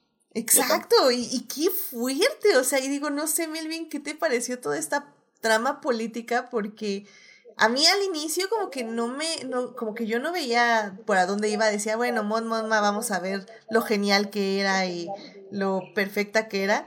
Y ¡boom! Que avienta a su hija y a su esposo. Entonces como, ¿what? Es que sí, justo, justo este personaje me, me gustó mucho porque, o sea, desde la primera ha estado presente, ha estado su presencia en toda la saga, pero justo este personaje como, como muy alto en el pedestal, muy etéreo, así como que no sabemos nada, pero wow, es la cabeza de la rebelión, el símbolo, ¿no? Y todo, o sea, entonces dices, ok, este, pero ¿quién es, no? Y de repente te la muestra acá y esperas como esa versión y de repente, pues de repente hoy sí te duele todo lo que está haciendo para que haga la rebelión, ¿no? Pero no solo ellos, sino todos, ¿no? O sea, eh, Luten es, ¿verdad? Es Carrier, sí. También, o sea, este, justo leía por ahí en Twitter y a mí me pasó, o sea, cuando se echa todo este speech, o sea, dices, este, eh, este ahorita va a sacar su sable rojo y va a empezar ahí, va a matar al pobre ese del elevador, pero pues no, dices, no, es, e, es de los buenos, es de la rebelión, ¿no? Entonces es como un shock justo ver cómo todos los que están armando la rebelión y todos los que están a punto de enfrentarse al imperio, de repente ves que son como súper grises, ¿no? Y ninguno es blanco ni negro, ¿no? Y, lo veíamos con el personaje de, de Andor, ¿no? En Rogue One, que dices, ok, bueno, no, no todos eran buenos, pero, pero bueno, ahorita ya es como, pues sí, toda esta, todo el grueso que está encendiendo la llama de la rebelión es como súper gris todo, ¿no? Y, y es el sacrificio que, que cada personaje está haciendo individualmente, ¿no? También este, está interesante el, o sea, lo que vemos de la hermana de, de este, o sea, de que están, tiene acá a su pareja y este, y están muy enamoradas las dos y de repente eh, salen con que no, la rebelión es primero, ¿no? O sea, o sea, sí nuestro amor, pues qué bonito, pero la rebelión viene primero, ¿no? Y, están sacrificando, todos, todos están sacrificando algo para que, para que salga esto, ¿no? Y es como el fervor que tienen porque justo todos van a ser héroes anónimos, ¿no? Entonces eso me ha gustado mucho. Sí, completamente de acuerdo y y creo que también ver este lado justamente político y sobre todo cómo sacrifican. Y también lo que me interesa es cómo retratan cómo efectivamente sí, las personas oprimidas evidentemente son las más pobres y los planetas más marginados, pero cómo también se necesita el apoyo de las personas con dinero, las personas con influencia para poder echar a andar una rebelión. O sea, como que sí te queda claro que no todo puede ser em, desde las personas pobres o desde las personas explotadas, sino también tiene que haber cierto sector de la sociedad privilegiado que tiene que apoyar este tipo de rebeliones y cómo estas personas sí realmente también están sacrificando muchas cosas. Digo, y creo que es igual de importante lo que sacrifican, por ejemplo, Cassian y pues su madre y todas estas personas, porque probablemente ellos son los que acaben muertos primero, a Mod Modma, por ejemplo, pero también ella sabe lo que está arriesgando y también está, pues como dicen, poniendo la vida, o sea, literalmente sacrificando todo lo de lo que tiene, todos sus privilegios, porque sabe que los puede perder en cualquier minuto en que la gente se entere lo que realmente lo que realmente está haciendo. Que también un poco me gusta la idea de su prima, porque su prima está haciendo estas misiones, está su hermana, ¿no? Su prima, ¿no? ¿Hermana? Según yo era Val- hermana, pero no. Vale, su hermana. Hermana, ok, perdón, hermana. Su hermana, que, que literalmente ella sí está poniéndose en la línea de fuego y, y que realmente en cualquier momento ella sí puede morir y pues nadie se va a enterar básicamente por qué. Y, y pues creo que también eso es lo interesante de la serie porque nos pone como todo mundo tiene que poner, por decirlo de alguna forma, su granito de arena, pero que al mismo tiempo que, o sea, que a pesar de que no todas las personas están sacrificando lo mismo, creo que sigue siendo igual de valioso cualquier sacrificio. Entonces, qué difícil lo de su hija, que, que al men- o sea, sé que intentaron decirnos que fue la decisión de su hija, que también es un poco como las ideas extremistas se van Ajá. eh, influyendo poco a poco en la sociedad y cómo estas ideas tradicionalistas horribles eh, van permeando a la gente joven, que de hecho es algo de lo que hablamos en nuestro mini adictia de Atena. Pero, pero híjole, qué fuerte. O sea, aparte- o sea, sé que la hija lo quería, pero aún así qué fuerte, la verdad. Le, le, le eché muchas flores este, a, a Mothma eh, cuando hablamos tantito de crónicas. Este, yo siempre soy fan de Mon Mothma. O sea, lo que es Mon Mothma y Bail Organa este, son mis personajes pseudo-oscuros de Star Wars que eh, siempre adoro y admiro. Y algo que, que también mencioné, o sea, es que, eh, bueno, los dos también aplica para, para Bail, o sea, eh, básicamente son traidores de clase. O sea, están traicionando a su posición, su puesto y su clase social. Y eso es, una, eso es un aspecto que me gusta mucho porque pues la verdad es que así es como funciona. O sea, sí a lo mejor tenemos esta idea romántica de que este, los pobres eh, se alzan en rebelión y, liberan de los colonialistas y los imperialistas, pero eh, generalmente son personas este, acaudaladas y de buena posición los que inician esos movimientos, porque son los que tienen los medios para que no los aplasten inmediatamente. O sea, lo que es decir, que esto, Cura Hidalgo, George Washington, Simón Bolívar, todos ellos eran, eran, eran personas que tenían una posición privilegiada. Y es precisamente la que lo utilizaron para pelear contra sus enemigos. Y eso es, este, es, es la posición en la que se encuentra este Mon. Que sí, que no es lo mismo, pero este, a lo mejor eh, eh, lo que pueden perder, como, como se habían dicho, pero a final de cuentas pues, llega un punto en el que ya no pueden tener esta, esta doble cara, que es algo que tienen todos estos personajes. O sea, de hecho, la, la, la parte que yo creo que ya me, me vendió la serie fue cuando este, eh, Lucen Rael empieza a practicar su modo Coruscant, cuando se, se, tiene que poner la peluca, se tiene que empezar los manerismos Ah, que toma sí, como sí. una como una persona acaudalada y eso es lo que hacen, e- eso también este, es lo que hace Mon Mothma, o sea, eh, tienen que estar fingiendo constantemente que son personas que no, que, que no lo son. O sea, eso también es lo que hace Val, es lo que hace este, eh, su hermana.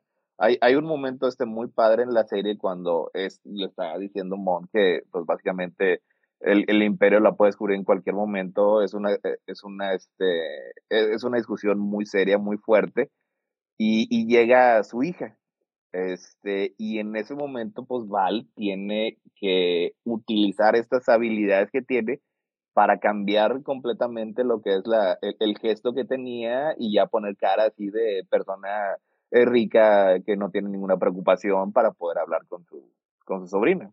Y luego pues la, la, la, este, ella le pone una cara bien fea a su mamá que, ay, digo, como que sí es cierto, o sea que este es, es su decisión y todo, pero no, es una, no, no es una muchacha muy agradable, la verdad. Sí, démosle punto a la adolescencia y al extremismo chaldriliano que le están enseñando, así que, pero sí, sí, no, no es una adolescente muy, no se da a querer, por decirlo de alguna forma. Pero bueno, pues bien, yo creo que con esto ya podemos irnos a analizar el imperio, porque creo que también es un lado muy, muy interesante de la serie y que vale la pena que tenga su propia sección. Así que, eh, Jimena, al menos de que quieras decir algo más, creo que ya nos podemos pasar para allá. ¿Cómo ves? Mm, sí, claro. Digo, nada más me gustaría, eh, porque a mí me cuesta un poquito de trabajo a veces, este, reforzar que esta serie está después ubicada en, en la línea temporal del tiempo de Star Wars antes de Rogue One, después de la película 3, no sé en qué parte de, creo que me dijo Héctor que estaba después de Clone Wars también, ¿verdad? De las de la serie animada. Mm, ¿Es sí, correcto? exact- Sí. e- exactamente esta ocurre cinco años antes de Rogue One, que es antes de, de Star Wars.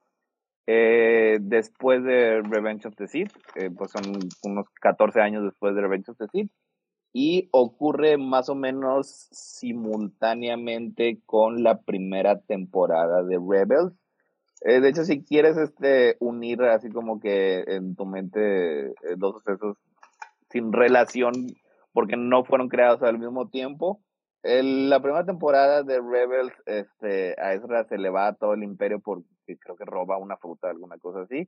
Podemos decir que es, es, es parte de las reglas este, exageradas que el imperio impone después del robo de Aldani. Ujú. Ya, sí, sí, de hecho sí. Que, digo, no sé en qué sección va esto, pero sinceramente yo sí tengo miedo la por la segunda temporada. Porque yo, o sea, a la historia que veníamos con The Mandalorian y con todas estas series, o sea, yo tenía mucho miedo que me saliera ahí Ezra, que me saliera Ahsoka, que incluso... van a salir. Es que. eh, por, no. ok. Este. Creo que eso es lo que más me agradó de Andor. Que no hay cameos. No hay ningún guiño a alguna otro lore de Star Wars. O sea, son personajes en una galaxia que están viviendo lo que tienen que vivir. Y sí, entiendo que en la segunda temporada puede haber cameos, porque evidentemente si ya Cassian se mete a la rebelión, pues ya en la rebelión ya está Leia, ya está este Ahsoka, ya está Bail Organa, ya, o sea, sí ya tenemos caras conocidas en la rebelión. Estoy completamente de acuerdo. Pero tengo mucho miedo y por eso la segunda temporada igual me voy a esperar a que termine Era- todo. Ah, Pero como eh, quieres autocontenida, ¿no? O sea, Es que eso es lo no que gusta. necesitas sí. ver nada que, Exacto, que no hayas visto. Digo, como quiera, obviamente, pues es, está bien tener algunas referencias, pero sí es bastante autocontenido. O sea, si, si alguien no ha visto nada del universo Star Wars, no, como quiera, siento yo que te da información suficiente para que no te sientas perdido. Exacto. Y eso es lo que me gusta. Eso es lo que me gustó de Andor, porque no me rompió mi corazón. Bueno, sí, pero Mira, yo- de diferente forma.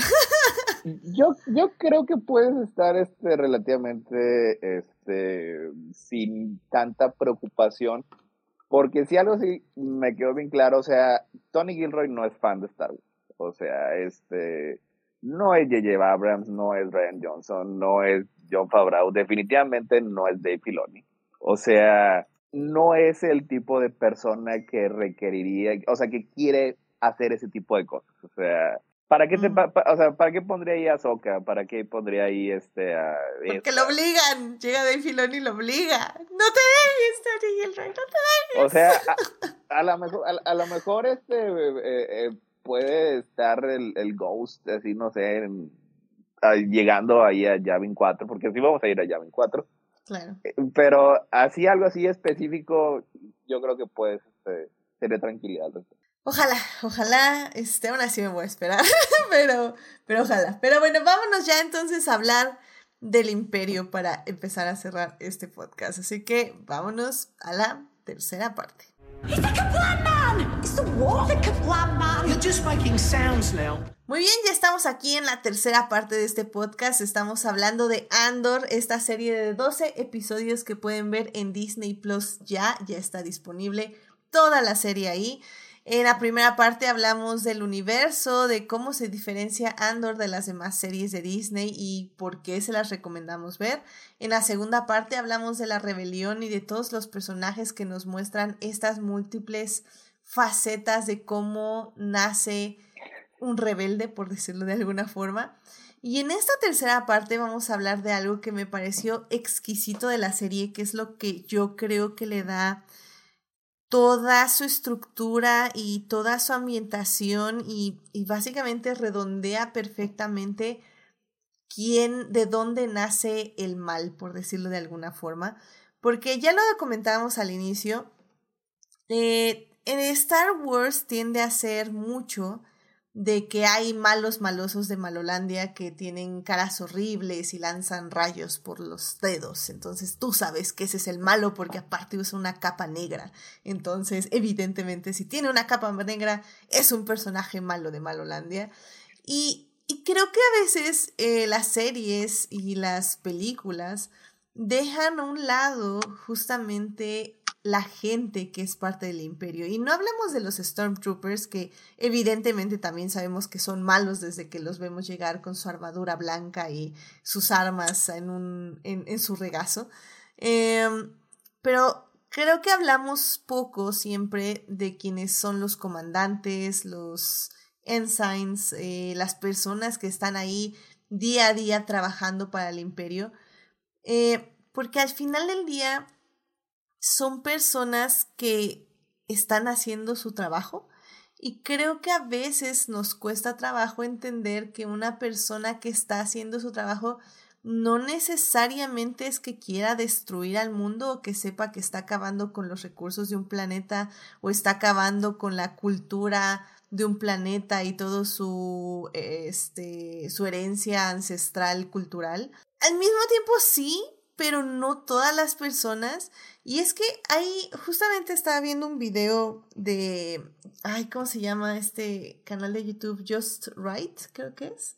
Que bueno, hizo una, a ver, luego se los pongo ahí en el canal de YouTube, pero eh, justamente hizo un análisis de Andor y él recordó un documental que de hecho yo sé que Melvin lo recuerda porque vimos una parte cuando estábamos en la universidad que es este juicio que le hacen a un abogado nazi, un contador nazi. Eh, Adolf Eichmann. Adolf Eichmann, efectivamente, en 1960 sale este documental. Eh, bueno, no, más bien es el juicio. Y se graba todo el juicio, o sea, son horas y horas. De hecho, el documental creo que dura como seis horas o algo así. Porque querían hacer un ejemplo, querían mostrarle a la sociedad que los nazis eran monstruos y eran personas horribles.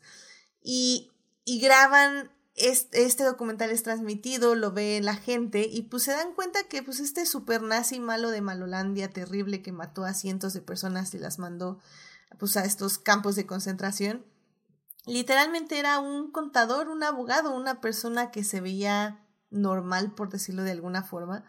Incluso lo chistoso de este juicio, si es que puede haber algo chistoso, es que estaba ganando. O sea, este cuate estaba tan seguro de que él solo había seguido instrucciones y lo estaba probando con todos sus documentos que tuvieron que llamar otros abogados para decir, no, no, no, a ver, o sea, como no, no, no vamos a absolver al nazi, o sea, ¿qué onda? ¿Qué está pasando aquí? Y, y creo que eso es un poco de lo que me encantó de esta serie, que podemos ver en diferentes grados de importancia dentro de la estructura burocrática, qué tanto grado de involucramiento tienen las personas que trabajan en el imperio. Y por eso yo digo que lo que hizo Luke Skywalker cuando destruyó la escena de, la Estrella de la Muerte fue un genocidio, porque realmente había ahí personas que sí estaban en su mente ayudando a otros planetas a ser mejores. Eh, o sea, realmente no sabían lo que estaba sucediendo y, lo tenemos también registrado en cuando fue justamente cuando llegan los aliados a Alemania y les enseñan a muchas de las personas lo que estaba pasando en los campos de concentración, muchos alemanes no sabían que estaba pasando eso. Y la manera en que reaccionaron pues fue así como no manchen, o sea, ¿qué onda? ¿Qué estaba, o sea, cómo no vimos que estaba sucediendo esto? Y fue un poco por eso, fue un poco de lo que hablamos en la segunda parte, la, la comodidad de pertenecer a un sistema donde te está dando beneficios y que realmente no te interesa ver lo que está ocasionando a otras personas. Y, los personajes que eligen para contar esta historia de la maldad burocrática me parecen súper interesantes, súper complejos, eh, con diferentes grados de maldad, pero sobre todo con diferentes grados de ingenuidad. Y creo que esa es una parte muy, muy interesante de la serie y pues no sé, ¿tú qué opinas, Melvin, respecto a esta parte de la maldad burocrática? Ay, cuántos dilemas. me, me, me resuena mucho Brasil, por ejemplo, donde ahí el villano pues es el mundo burocrático, el que ya no puedes escapar, pero pues es como para mantener el orden, ¿no? Y pues quien se sale de ese orden, pues son los malos. Entonces, y, y sí, lo muestra creo que en todas partes, desde que están en el, el planeta Saldani, ¿no? Donde, donde ahí Sí. roban, ¿no? Todas estas cosas, este, y pues ves a los soldados que pues quizás les toca trabajar ahí, vieron una oportunidad, ¿no? También se fascinan, ¿no? Por los fenómenos, ¿no? O sea, no están ahí como por, por maldad, ¿no? Sino pues están ahí porque les dijeron que, pues porque no les quedó de otra, ¿no? Y quieren crecer en este nuevo mundo. Y pues, ahí es un mundo, o sea, toda esta gente está muy lejos de lo que era como el mundo de los Jedi y todo esto, ¿no? Es como, pues sí, gente que está progresando. Y, y bueno, también este, o sea, el, e- este mundo, las instalaciones del imperio, la cárcel misma, ¿cómo, cómo crean estas atmósferas de orden, pero también como de mucha claustrofobia? Pero es como lo que está vendiendo el imperio, ¿no? Este, orden, eso, eso es, no es, no es maldad ni nada, es orden lo que están buscando. Entonces, sí se, se empieza a desdibujar mucho como quiénes son los, o sea, si no tienes como el contexto de Star Wars, pues podrías, ¿no? O sea, ver que todo el mundo es gris, ¿no? Ni hay buenos ni malos, ¿no? Y este personaje se me hace muy interesante, el de, ay, el del buró, este, la que está haciendo la investigación, se me fue su nombre. Deidre Miro. Es- Ajá, ¿no? Este, como también tiene su historia, o sea, yo creo que en la segunda temporada como que hay posibilidad de que profundicemos más en ella, pero pues también es como cómo está progresando y pues desde su lado ella tiene que detener a los a los rebeldes, ¿no? Entonces, este, todo esto eso que pasa en las oficinas está está muy padre, ¿no? Y también este el personaje el pues no, no villano, pero el, el que aparece desde el principio, el que está cazando a Andor desde el, desde el principio y, y lo despiden y luego consigue el trabajo y la mamá abusa de él y este pues también, ¿no? Ves como su, Sí, su arco aspiracional, ¿no? Así de, bueno, pues es un donadie en una galaxia gigantesca y pues quiere buscarse su lugar, ¿no? Porque cree fervientemente en, lo que es el imperio, ¿no? Entonces, sí, no ves así a los personajes que son malos, malos, ¿no? Entonces eso, sino simplemente pues les tocó sobrevivir en este, en el imperio.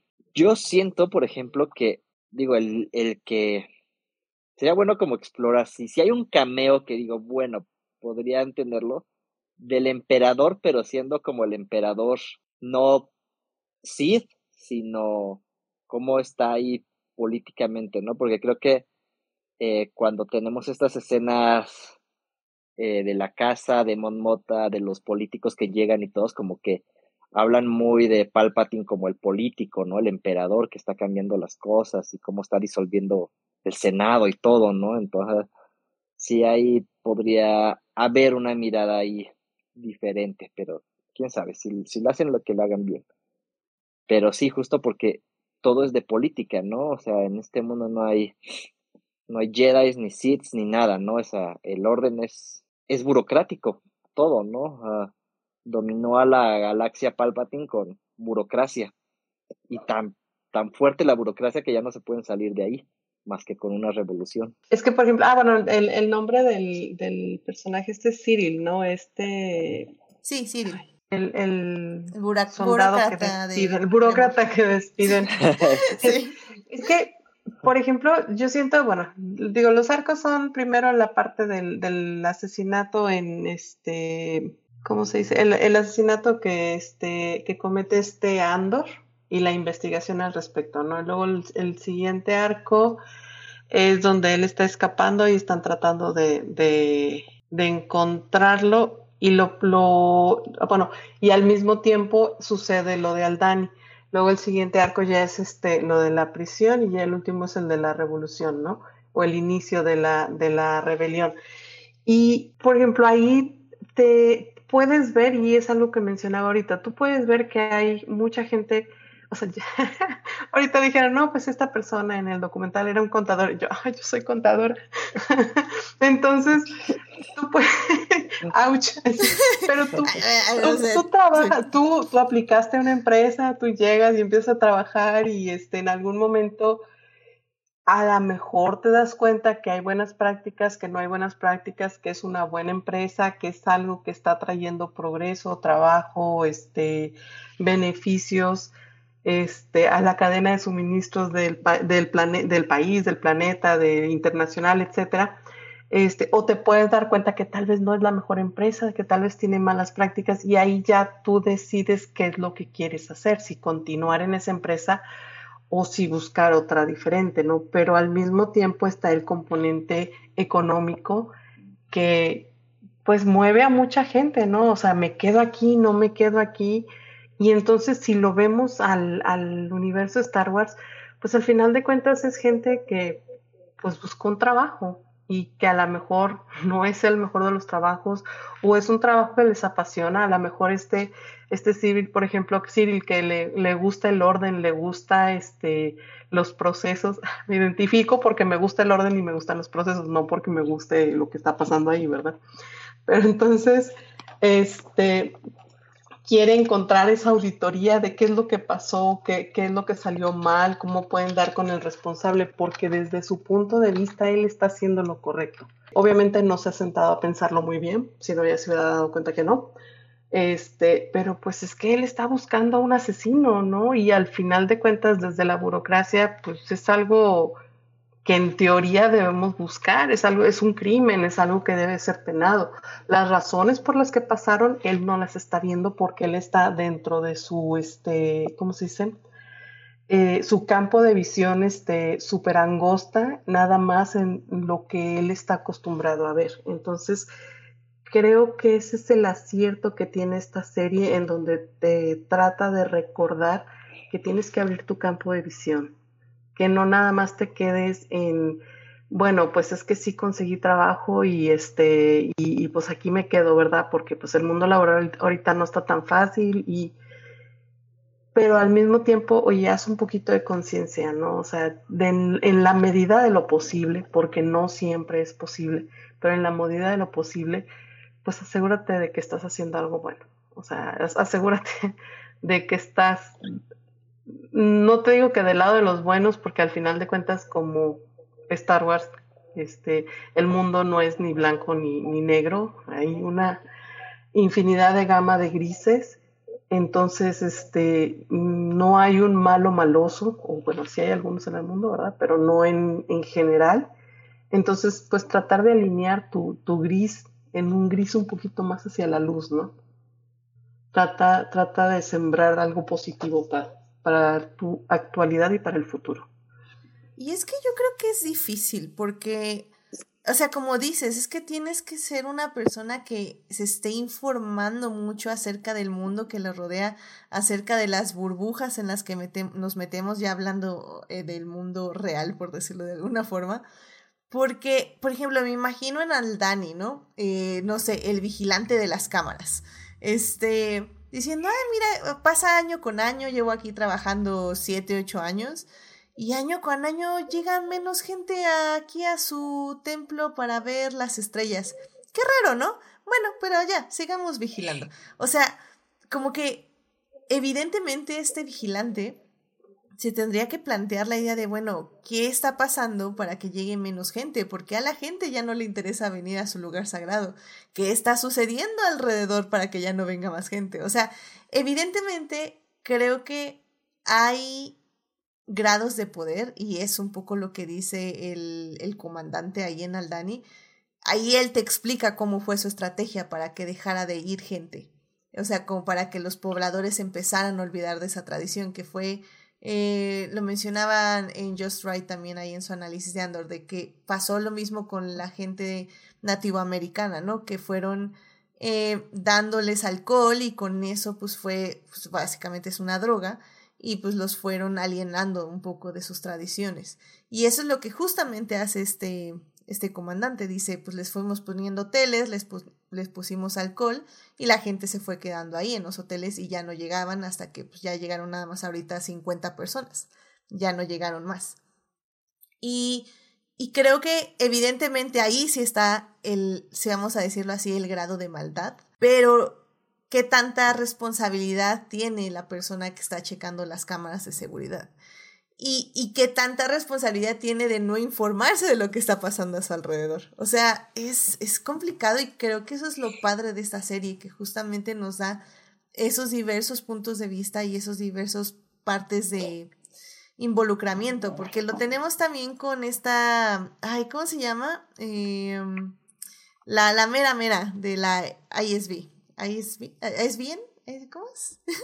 El Buró de Seguridad. Buró de Seguridad. ¿Cómo, ¿Cómo es el nombre? Didra. Didra, Sí, podemos decir al inicio que es una persona que realmente nada más está haciendo su trabajo. Incluso creo que se ve como muy emocionante cómo va juntando las pistas, cómo va diciendo de, no, a ver, es que aquí los rebeldes están causando algo, están haciendo algo, habla, y tú dices, órale, ¿no? Es, es una persona eficiente. Eficiente, está haciendo su trabajo, localizando ahí patrones que no existen, viendo cosas que los demás no ven 10 de 10, excelente servicio, me caes muy bien, amiga. Corte a ella torturando gente. Así como, damn it. o sea, eh, era evidente, pues eh, creo que se ve que va, que va a hacer lo que sea para lograr lo que ella quiere. Em, pero creo que al inicio al menos puedes como entenderla que solo está haciendo su trabajo.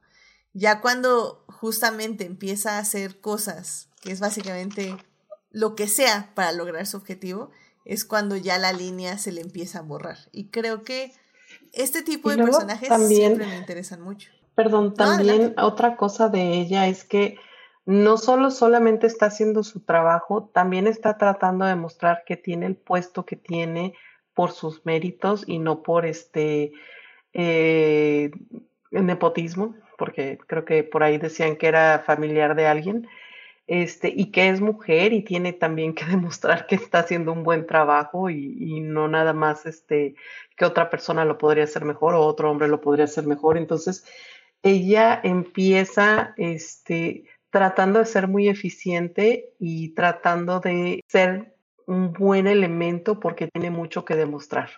Entonces, por un lado, parece que sus intenciones pues son buenas, ¿no? O sea, son este, coherentes. La cosa es que, como dices, ya cuando empieza a torturar gente, mm, bueno, es que eh, aunque lo quieras justificar de que es que desde en su cabeza ella está tratando de descubrir una rebelión porque están atentando contra un imperio del cual ella es parte para tratar de traer orden y progreso a la galaxia. Pero ya cuando metes la parte de tortura, a lo mejor es donde no es tan buena la idea, ¿no? Y, luego te vas a, bueno, y, y entonces en qué casos ¿por qué, en la historia se aplica la tortura y ha sido algo bueno? O sea, ¿ha sido algo bueno o no ha sido algo bueno? Entonces, ya te metes a tantas cuestiones políticas y de conciencia social y de, y de historia y es complejo, es muy complejo. Completamente de acuerdo. Y es que creo que también eh, por eso me interesó mucho la cárcel, porque evidentemente la gente que está aquí operando en las cárcel saben que están haciendo algo mal. O sea, digo, ahí sí no, no hay manera en que no sepas que eres parte de un sistema opresor. O sea, estás viendo cómo explotas a cientos de personas día tras día, los torturas día tras día quien no haga la mejor producción. Y aún así estás ahí y tienes, y, y como, como bien dicen en la prisión, ¿no? Incluso tienes el miedo de que se rebelen porque sabes que te pueden ganar y saben que te, sabes que te pueden derrotar. Y al mismo tiempo continúas día tras día, tras día, tras día, torturándolos y explotándolos y viéndolos sufrir y viéndolos conservar esa esperanza de que algún día van a salir sabiendo que no van a salir. O sea... Pero son criminales. Pero son criminales, entonces a Cometieron un crimen. Exacto. Y Dios, es que en serio que ahí es cuando dices, damn, o sea, qué grado de... ¿Qué, qué tan complejo es el cerebro humano para crearse estos escenarios donde tú no eres el culpable, donde tú no eres la persona mala, ¿no? Incluso me recordé de esos videos donde justo le preguntan a policías así como... Creo que, ah, de hecho, de hecho, no solo me acordé, no sé por qué me salían en TikTok, pero también los sacó ahí el, el de Just Right donde le preguntan a un policía, ¿no? Bueno, ¿y tú te gusta Star Wars? No, pues sí. ¿Y qué lado te identificas? Este, a Chihuahua. pues así como que, como que no quería decir que el imperio, pero pues tampoco quería Are we decir, the baddies? somos las personas malas. y creo que eso está padre, porque al final del día también cuando ponen la salida de la prisión cuando ya están saliendo y todos los guardias están escondidos así en una, en una habitación para que pues justamente no les hagan nada, básicamente no los maten porque pues también en la prisión. Lo que también me gustó de esta serie, por cierto, es que no huyeron de las muertes, o sea, aquí sí muere mucha gente y creo que a veces es algo que Star Wars trata de ocultar porque es una serie para niñas, comillas, comillas y siento que Andor dejó muy claro que en este universo muere gente. Y que no está padre. De hecho, lo hace con una toma como Bueno. de 5 o 10 segundos de una persona que murió básicamente por los Stormtroopers en esta rebelión ya en Ferrix, ¿no? Entonces, eso también me parece. Bueno, desde el inicio, creo. A mí me choqueó. O sea, empieza primer capítulo y el protagonista comete un asesinato. Así a sangre Ah, fría. bueno, sí, cierto. Entonces así fue así como, wow, ok, esta es otra cosa. Tienes razón, sí es cierto. Como- sí, yo tampoco me acuerdo. Y es como de noche, oscuro. O sea, eh, o sea, él sí se ve como el malo, realmente. Sí, sí, sí. Y ahí empieza todo el desmadre. Ajá. Y, y por Y ejemplo, está ahí no puedes y así, justificar, perdón, no puedes justificar que, que lo mande, o sea, perdón, no puedes no justificar que lo manden a la cárcel porque pues cometió un crimen, sí se lo merece, ¿no? Claro, aunque irónicamente, cuando sí lo meten a la cárcel, es Fue por, por todo menos por eso. fue por todo menos por eso. O sea, literalmente. Y creo que en sí Cassian se da cuenta de que a nadie le importa la gente que está en esa cárcel. Porque dice, es que si, si les importara saber quiénes soy y, y escuchar nuestras conversaciones y todo, yo creo que ya se hubieran dado cuenta que no soy quien dije quién soy y ya me hubieran juzgado acorde. Pero pues nada más me metieron aquí y se olvidaron completamente de que existo, ¿no? O sea, y, y, y la manera en que eso también me pareció como muy irónico y muy bien hecho, porque Cassian es como, bueno, si me pueden, me está persiguiendo el imperio porque maté a estos policías, etc, etc. Pero literalmente me meten a la cárcel porque a alguien le parecí medianamente sospechoso y ya con eso me aventaron seis años aquí. O sea, o sea, yo creo que para él fue así como el colmo de los colmos. Y, y creo que en general puede hasta sonar gracioso, pero evidentemente no lo es porque en, un, en una tiranía y que necesitan justamente, que es lo que hace también el sistema de Estados Unidos, ¿no? Meter gente a la cárcel para tener mano de obra. Y literalmente el imperio hizo eso, o sea, empezó a meter a la cárcel gente a lo loco porque querían mano de obra para construir la estrella de la muerte. ¡Ay, qué fuerte, qué fuerte! Además que también lo hicieron para levantar las este, penas para poder este, controlar cualquier indicio de rebelión, ¿no? Claro. O sea, fueron las dos cosas. Sí, sí, sí. Y pues literalmente desaparecían gente, porque yo creo que la- las personas, en este caso los hombres que tenían familiares, yo creo que nadie les dijo dónde estaban, ni dónde los podían ir a visitar, ni absolutamente nada. O sea, los encerraron ahí, les dijeron, salen dentro de tantos turnos y bye. Pero bueno, pues ya para ir cerrando, Ya nada más antes de las conclusiones hablar eh, del, del- fascismo. vas, vas, vas, vas, vas, por favor. Es, es que porque este, me, me quedé con lo que in- iniciaste, que es, se me hace algo así como que el- una de las partes más importantes este, de- del show, o sea, en, en los 60 este, un grupo de espías eh, israelíes fueron, creo que fue Argentina, a precisamente a capturar a este eh, Adolf Eichmann, que era el encargado de las deportaciones de judíos, o sea, que básicamente es lo que los mandaban a, a los campos de concentración. O sea, y sí tuvo un juicio este, público en Israel, así, hay los documentales, eh, se ha hablado mucho.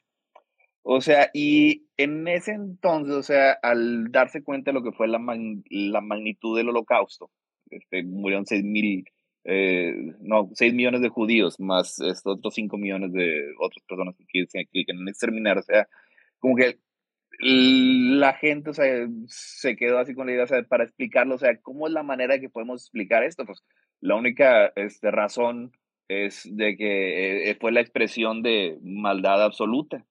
Y, y es una, era una maldad tan grande que todos los que estuvieran en esas condiciones caerían bajo el, el, la, la, influencia de esta maldad absoluta. O sea, todos los que eh, trabajaron, todos los soldados, todos los que este, participaron, todos los nazis, este, eran parte de esta increíble maldad indescriptible. Y fue una sobreviviente este, de, de, los campos de concentración la que introdujo la frase que se llama, que, que es la banalidad del mal. O sea, que ella dijo, no, o sea, este, así no es como funcionan las cosas. O sea, muchas de estas personas no eran malignas. O sea, no querían matar, no querían exterminar. Solamente querían hacer su trabajo. O sea, este, querían subir de puesto, querían este, participar este, en su sociedad, su sociedad. También especificó que eso no, este, no, los, eh, no los exculpaba moralmente de, de, sus acciones. O sea, como quiera, seguían, siguieron siendo parte este, del exterminio de millones y millones de personas. Y es precisamente esta banalidad del mal la que vemos este, expresa en Andor, con todos estos, con todos estos personajes que básicamente lo único que hacen es querer ser, eh, querer avanzar en sus trabajos. O sea, Did Ramiro, ya como dijeron, es increíblemente eficiente en su trabajo. O sea, es mejor que todas las que están, que, todos los que están en su nivel.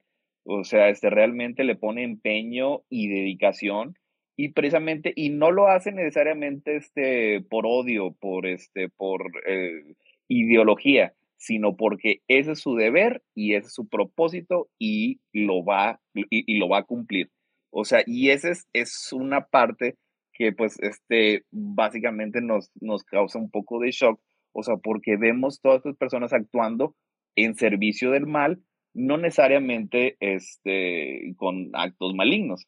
O sea, Cyril Khan, él sí es otra parte, o sea, él sí desde el inicio este, es un verdadero creyente, o sea, está completamente desquiciado, o sea, él mismo lo dice, o sea, ¿acaso se puede ser extremista en defensa del orden? Sí, güey, sí se puede ser extremista. ¿Sí? O sea, él, él, él está ahí, sí, sí, se puede. Él, él, está más allá de, de, toda duda. O sea, pero como quiera también se utiliza así la, la serie así como que para contrastarnos lo que son nuestras este, eh, este, reacciones a esos personajes. O sea, porque pues como dijeron, pues sí, Did Ramiro, no, cabrón, no, es buenísimo su trabajo, se merece más. O está ordenando que torturen usando los llantos de niños muertos, a lo mejor no es bueno. Y luego después este, la, la empieza a acosar el este, Super Incel Cyril. No, pues a lo mejor, pues no, tampoco se merece que, pero pues si está torturando, ¿se merece o no que la acose? Se, te, te, te, deja así como que este, hecho bolas con cómo debes este, realmente reaccionar con estos personajes. O sea, y ese es precisamente el punto, porque aplica lo mismo de los otros personajes. O sea, de los personajes de los, de los rebeldes, de los héroes. Estos no son, este, como dijiste ahorita, los, las grandes fuentes de la maldad absoluta. No es el emperador, este, no es este Darth Vader, no es Kylo Ren, no es este mal amoroso, este que, que tiene todas estas expresiones divinas de la maldad. Son personas normal, normales actuando en servicio del mal. Y precisamente, ¿cuál es su propósito? Es, en teoría, pues tener orden en la sociedad. Así como este, eh, Luten dice en su discurso, que es una, creo que es la, frase que, que, más me, me encantó eso.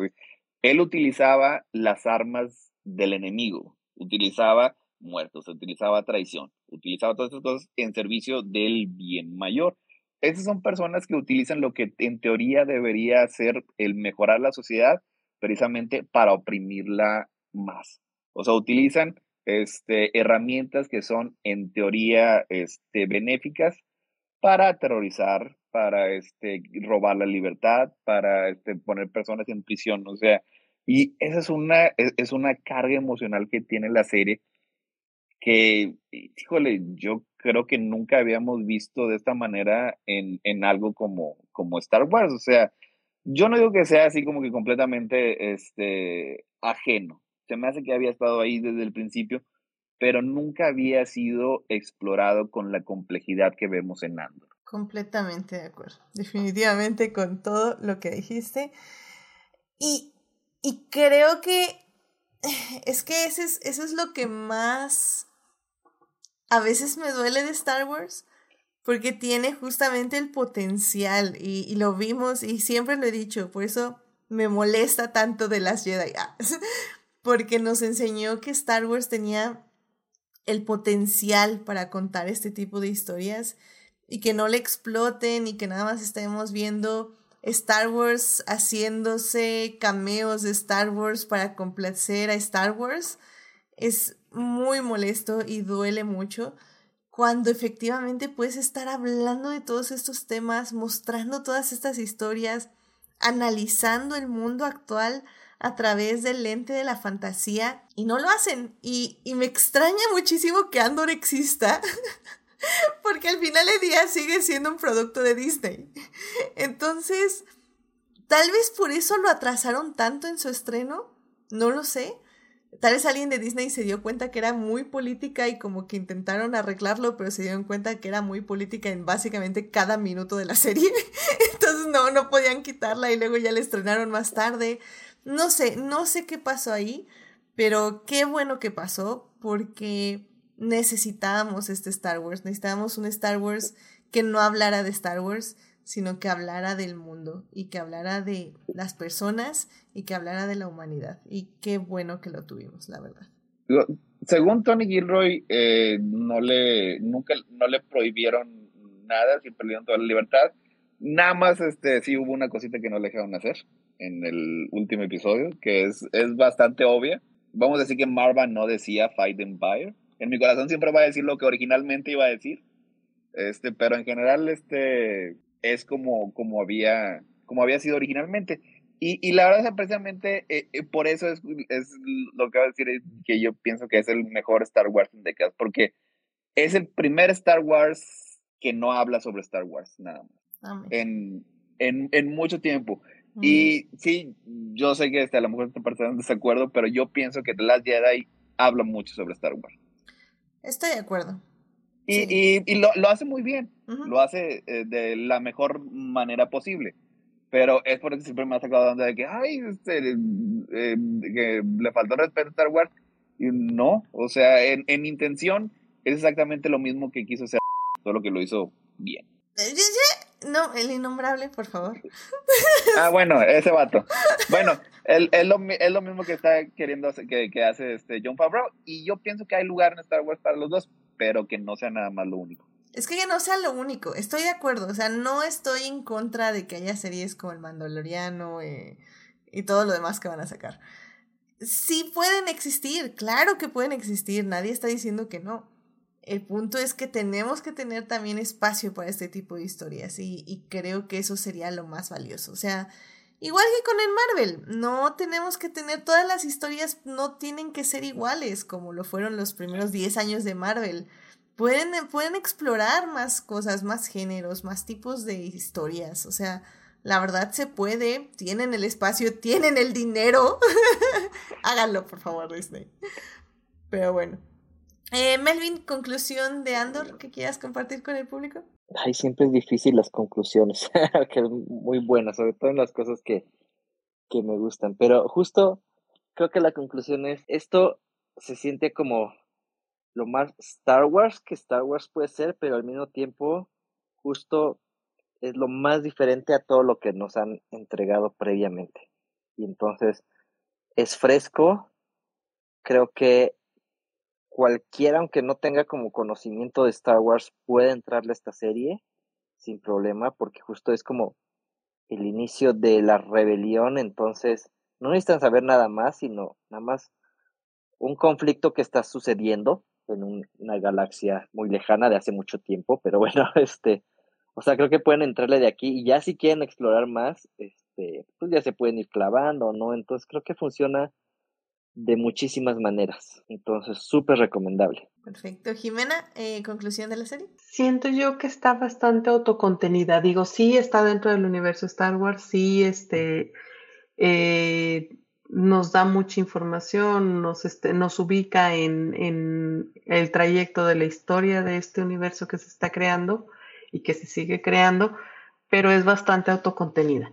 Este, Me gusta a mí en lo personal cómo va de la mano con Rogue One en algún momento, cómo llega el, el trayecto de, de Cassian de aquí a lo que va a ser este más adelante, a pesar de que en, en Rogue One no sea un personaje que destaque porque no es su película, no es una película sobre él, es una, es una película donde él está como un personaje de apoyo a, este, a la protagonista, pero me gusta que construye su personalidad, aunque sea en retractivo, en base a lo que estamos viendo ahorita, en base a cómo se va dando él cuenta de que tiene que abrir los ojos y de que tiene que hacer un cambio y que no puede esperar él sentado a que le hagan el cambio por él. Y que no puede huir por siempre de, de, de planeta en planeta este, para evitar sus problemas, ¿no?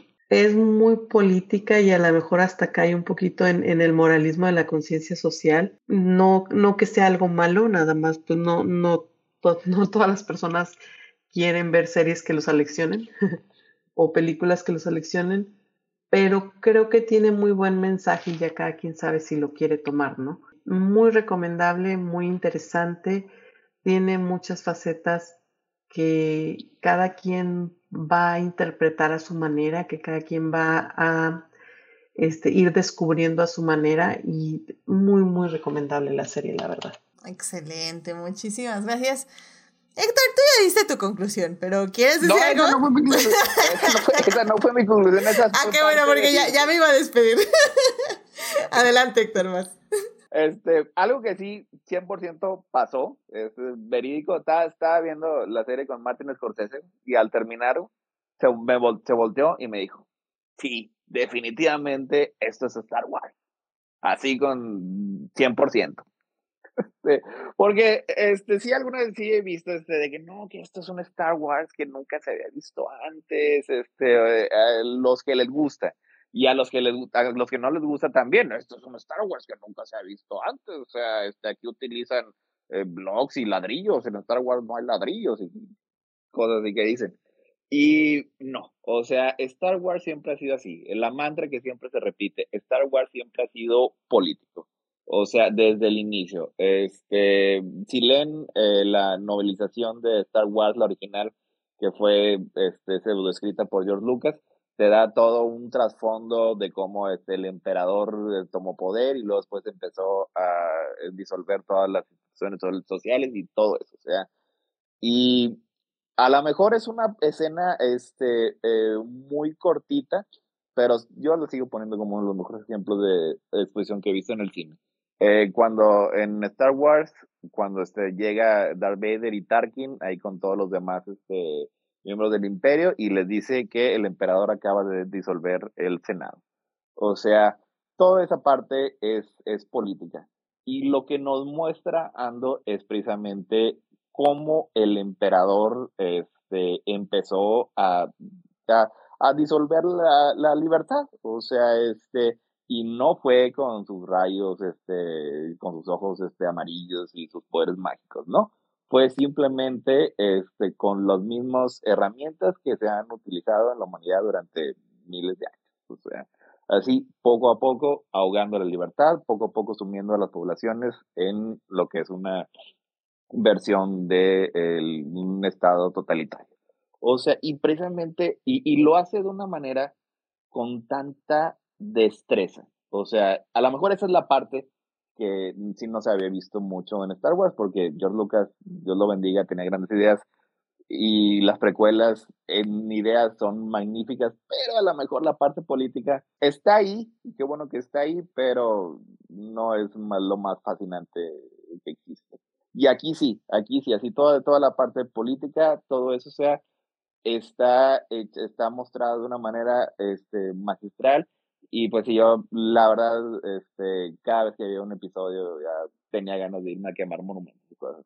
O sea, se, se encendía así como que, que, que, la llama de la libertad. O sea, vean Andor este, lo más pronto posible, precisamente para que Star Wars nos siga dando este tipo de cosas. Completamente de acuerdo, porque sí, la mejor manera de que Disney se da cuenta que esta serie está muy buena es verla, porque si bien tuvo muy, muy buenas críticas, o sea, todo el mundo está de acuerdo que es la mejor serie de Star Wars, lo cierto es que sí, efectivamente, no tuvo muchos views. Eh, creo que mucha gente lo atribuye justo al cansancio de Star Wars, porque efectivamente dicen que Obi-Wan, que no vi la serie, como que eh, decepcionó a mucha gente y que ya por eso no querían ver Andor, o que justamente personas como yo que realmente no nos han interesado para nada ya todas las series, es como ya no queremos ver otra serie Star Wars. Entonces, digo, hay muchos factores, pero creo que sí vale la pena. La, la verdad, dar, vale la pena darle una oportunidad a Andor. Y vayan a ver y cuéntenos si les gusta, si no les gusta, qué tal les pareció. Y pues bueno, pues ya, con eso. Eh, Vean Andor para que no anden diciendo no son maneras. Exacto. Ah, muy bien, muy bien. Definitivamente, estoy de acuerdo. Y, y al final del día creo que también, como dice Héctor, y, y como bien mencionas, Jimena, creo que inspira, inspira a estar en contra del sistema y no solo en contra del sistema, sino también a cuestionar el sistema. Si, si tú te sientes cómodo en tu lugar y, y sientes que y no entiendes por qué la gente está marchando, no entiendes por qué la gente está cerrando las calles, no entiendes por qué la gente está opinando en contra de cosas, tal vez el problema eres tú porque no estás viendo lo que está pasando a tu alrededor porque justamente sientes que la comodidad que te rodea es más que suficiente y no necesitas ver más allá. Entonces, tal vez hasta es una invitación, Andor, a ver qué está pasando a nuestro alrededor para que tal vez pensemos que podemos hacer algo para ayudar a la gente que nos rodea. Así que bueno, pues ya con eso terminamos este bonito programa. Todavía falta una hora. No, no, ya, ya, basta, basta. Di que llegué, di que llegué. no, eso estuvo muy bien, la verdad me la pasé muy, muy bien. Este, pero no, híjole, ya nada más de, de pensar en editarlo me estoy cansando, entonces.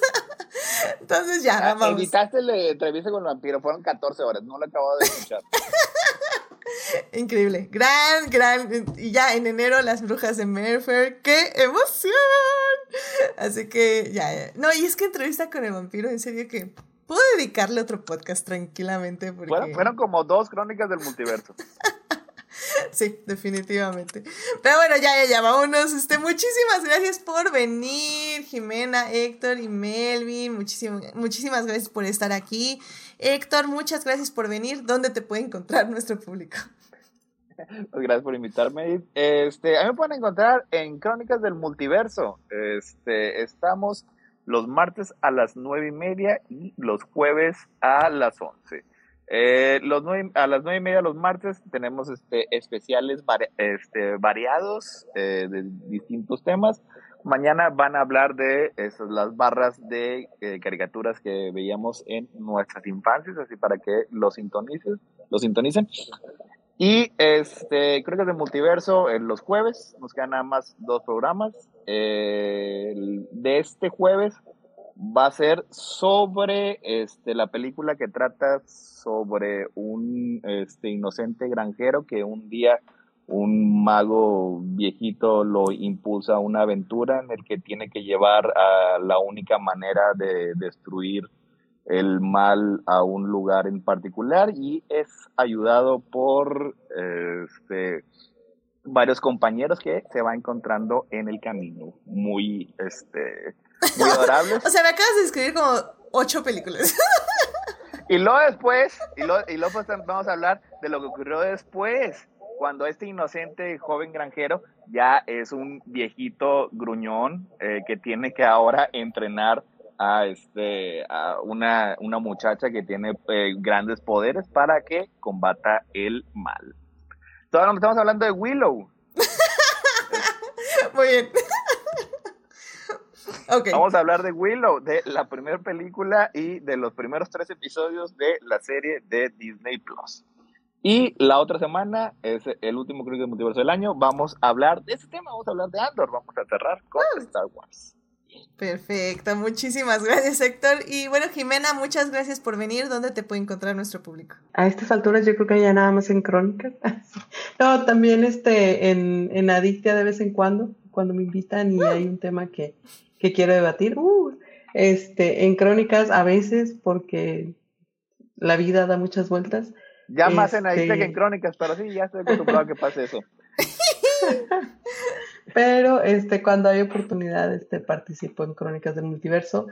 Este, pues no hemos hecho especiales de sábado por falta de tiempo, pero este, espero que pronto regresen. Ahí es donde me pueden encontrar. Me pueden encontrar en el, en el, la página de Facebook de Crónicas del Multiverso también. Este, y ocasionalmente por ahí en, este, no sé, otras redes sociales. Perfecto, no muchísimas mencionaré. gracias. Vale, muchísimas gracias Jimena. Y Melvin, muchas gracias por venir. ¿Dónde te puede encontrar nuestro público? Entonces, Edith, en casi en todas las redes, arroba melpdj. Por ahí estoy casi en todas. Perfecto, muchísimas gracias Melvin. Y bueno, ya saben, a mí me pueden encontrar en HT Idea donde hablo de entrevista con el vampiro, Hannibal y Reylo y Our Flag Miss Dead y Lewis Hamilton, ocho veces campeón del mundo, que ahorita está eh, más tranquilo porque nada más está haciendo algunas pasarelas ahí por Egipto y probablemente luego ya se vaya de vacaciones, así que no va a haber mucho de Lewis Hamilton, pero sí mucho de todo lo demás. así que bueno, suscríbanse al canal de Twitch para que les avise cuando estamos en vivo los lunes y en los mini adicteas y nos acompañen como Falange, Sofía y Marsalis21 que estuvieron ahí saludando en el chat. Muchísimas gracias por pasar a saludar. Y ya saben, los miércoles estaré en el chat de YouTube a las 9 de la mañana para hablar de la primera parte de este programa de Andor. Así que ah, muchísimas gracias a quienes nos oyen en YouTube, que por cierto ya estamos a nada, a nada de los 600 seguidores, si no es que ya llegamos a ver, chico, porque la última vez que vi todavía no llegamos, nos faltan tres ahí. Nos faltan tres seguidores, así que si no se han suscrito al canal de YouTube, vayan, corran, suscríbanse. Y si no, inviten gente, pasen la voz. No sé, ya estamos a tres personas de los 600 seguidores en YouTube. Qué emoción, la verdad. Y también ya estamos como a... ¿Cuánto? Como a nueve o algo así de, de, del Twitch. De llegar a los 50, creo. Entonces ya, ya estamos a nada. Vamos a empezar en 2023 con el pie derecho, con 600 seguidores. Y si se puede, con 50 de Twitch. Ya lo hicimos. Así que... ¡Sí se puede! ¡Vamos! Por favor. Así que corran la voz y pues ya. Qué emoción, la verdad. Me emociona hasta eso. Y bueno, también otro dato que ya nada más para cerrar. El próximo programa es el programa número 150. No lo puedo creer. 150 programas. Oh my de god, Visual. 150. Ya sé, o sea, sí estoy así como, ¿what? Probablemente, ya ahorita les digo de qué va a tratar el siguiente programa, pero probablemente no, pienso que no vamos a hacer nada especial ese programa porque lo quiero pasar tal vez para el de Navidad, tal vez hacer como una dinámica o algo que manden preguntas. No sé, ahí le pedí su opinión a los Patreons para que me digan como qué se les ocurre que se puede hacer. Así que tal vez no lo celebramos en el 150, pero lo celebramos en el 151. Así que ya veremos, pero ¿what? 150 programas. Y eso que perdimos dos este año por culpa del trabajo y por, por culpa del cansancio. Pero qué padre, qué padre, qué emoción. Y pues muchas gracias a quienes pues hacen posible este programa y quienes apoyan este programa, tanto emocional, física y monetariamente. Así que muchísimas gracias a todos ustedes. Y bueno, pues así, muchísimo, así mismo, muchas gracias de todo corazón a nuestros mecenas, adicties, Adnan, Fernando, Héctor y Ximena, quienes nos apoyan, junto con nuestros adictias Juan Paulo, Melvin y Saulo en el Patreon del programa. Así que vayan al Patreon y pues suscríbanse para, para apoyar más activamente el programa. Muchísimas gracias a quienes nos escuchan durante la semana en Heartis, Spotify, Google Podcast y en iTunes. Este programa estará disponible. No, es, cierto. Ay, esto ya lo tengo que actualizar. Nos escuchan en Acast, Spotify, Google Podcast y en Apple Podcast. Este programa estará disponible ahí a partir del miércoles en la mañana. Saludos a Dimesa, Jessica, Joyce, Julián, Julio, Marcela. Monólogo Random, muchas gracias por estar conectando, eh, comentando en YouTube.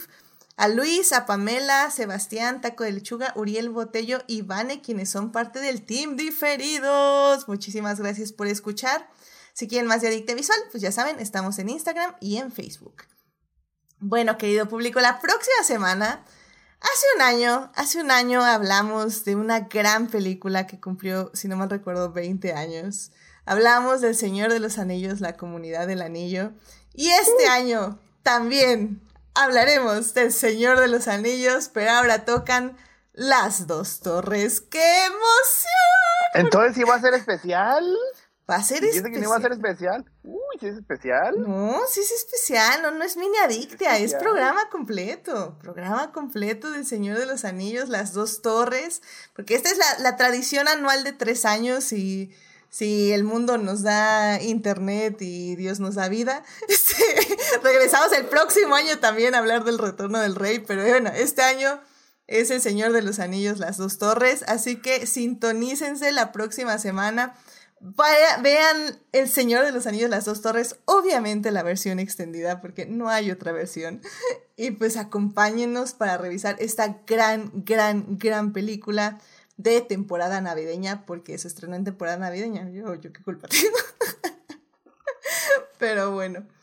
Así que, qué emoción, qué emoción. Aquí va a estar Héctor, evidentemente, porque si no me deja de hablar. Y... Exacto. True.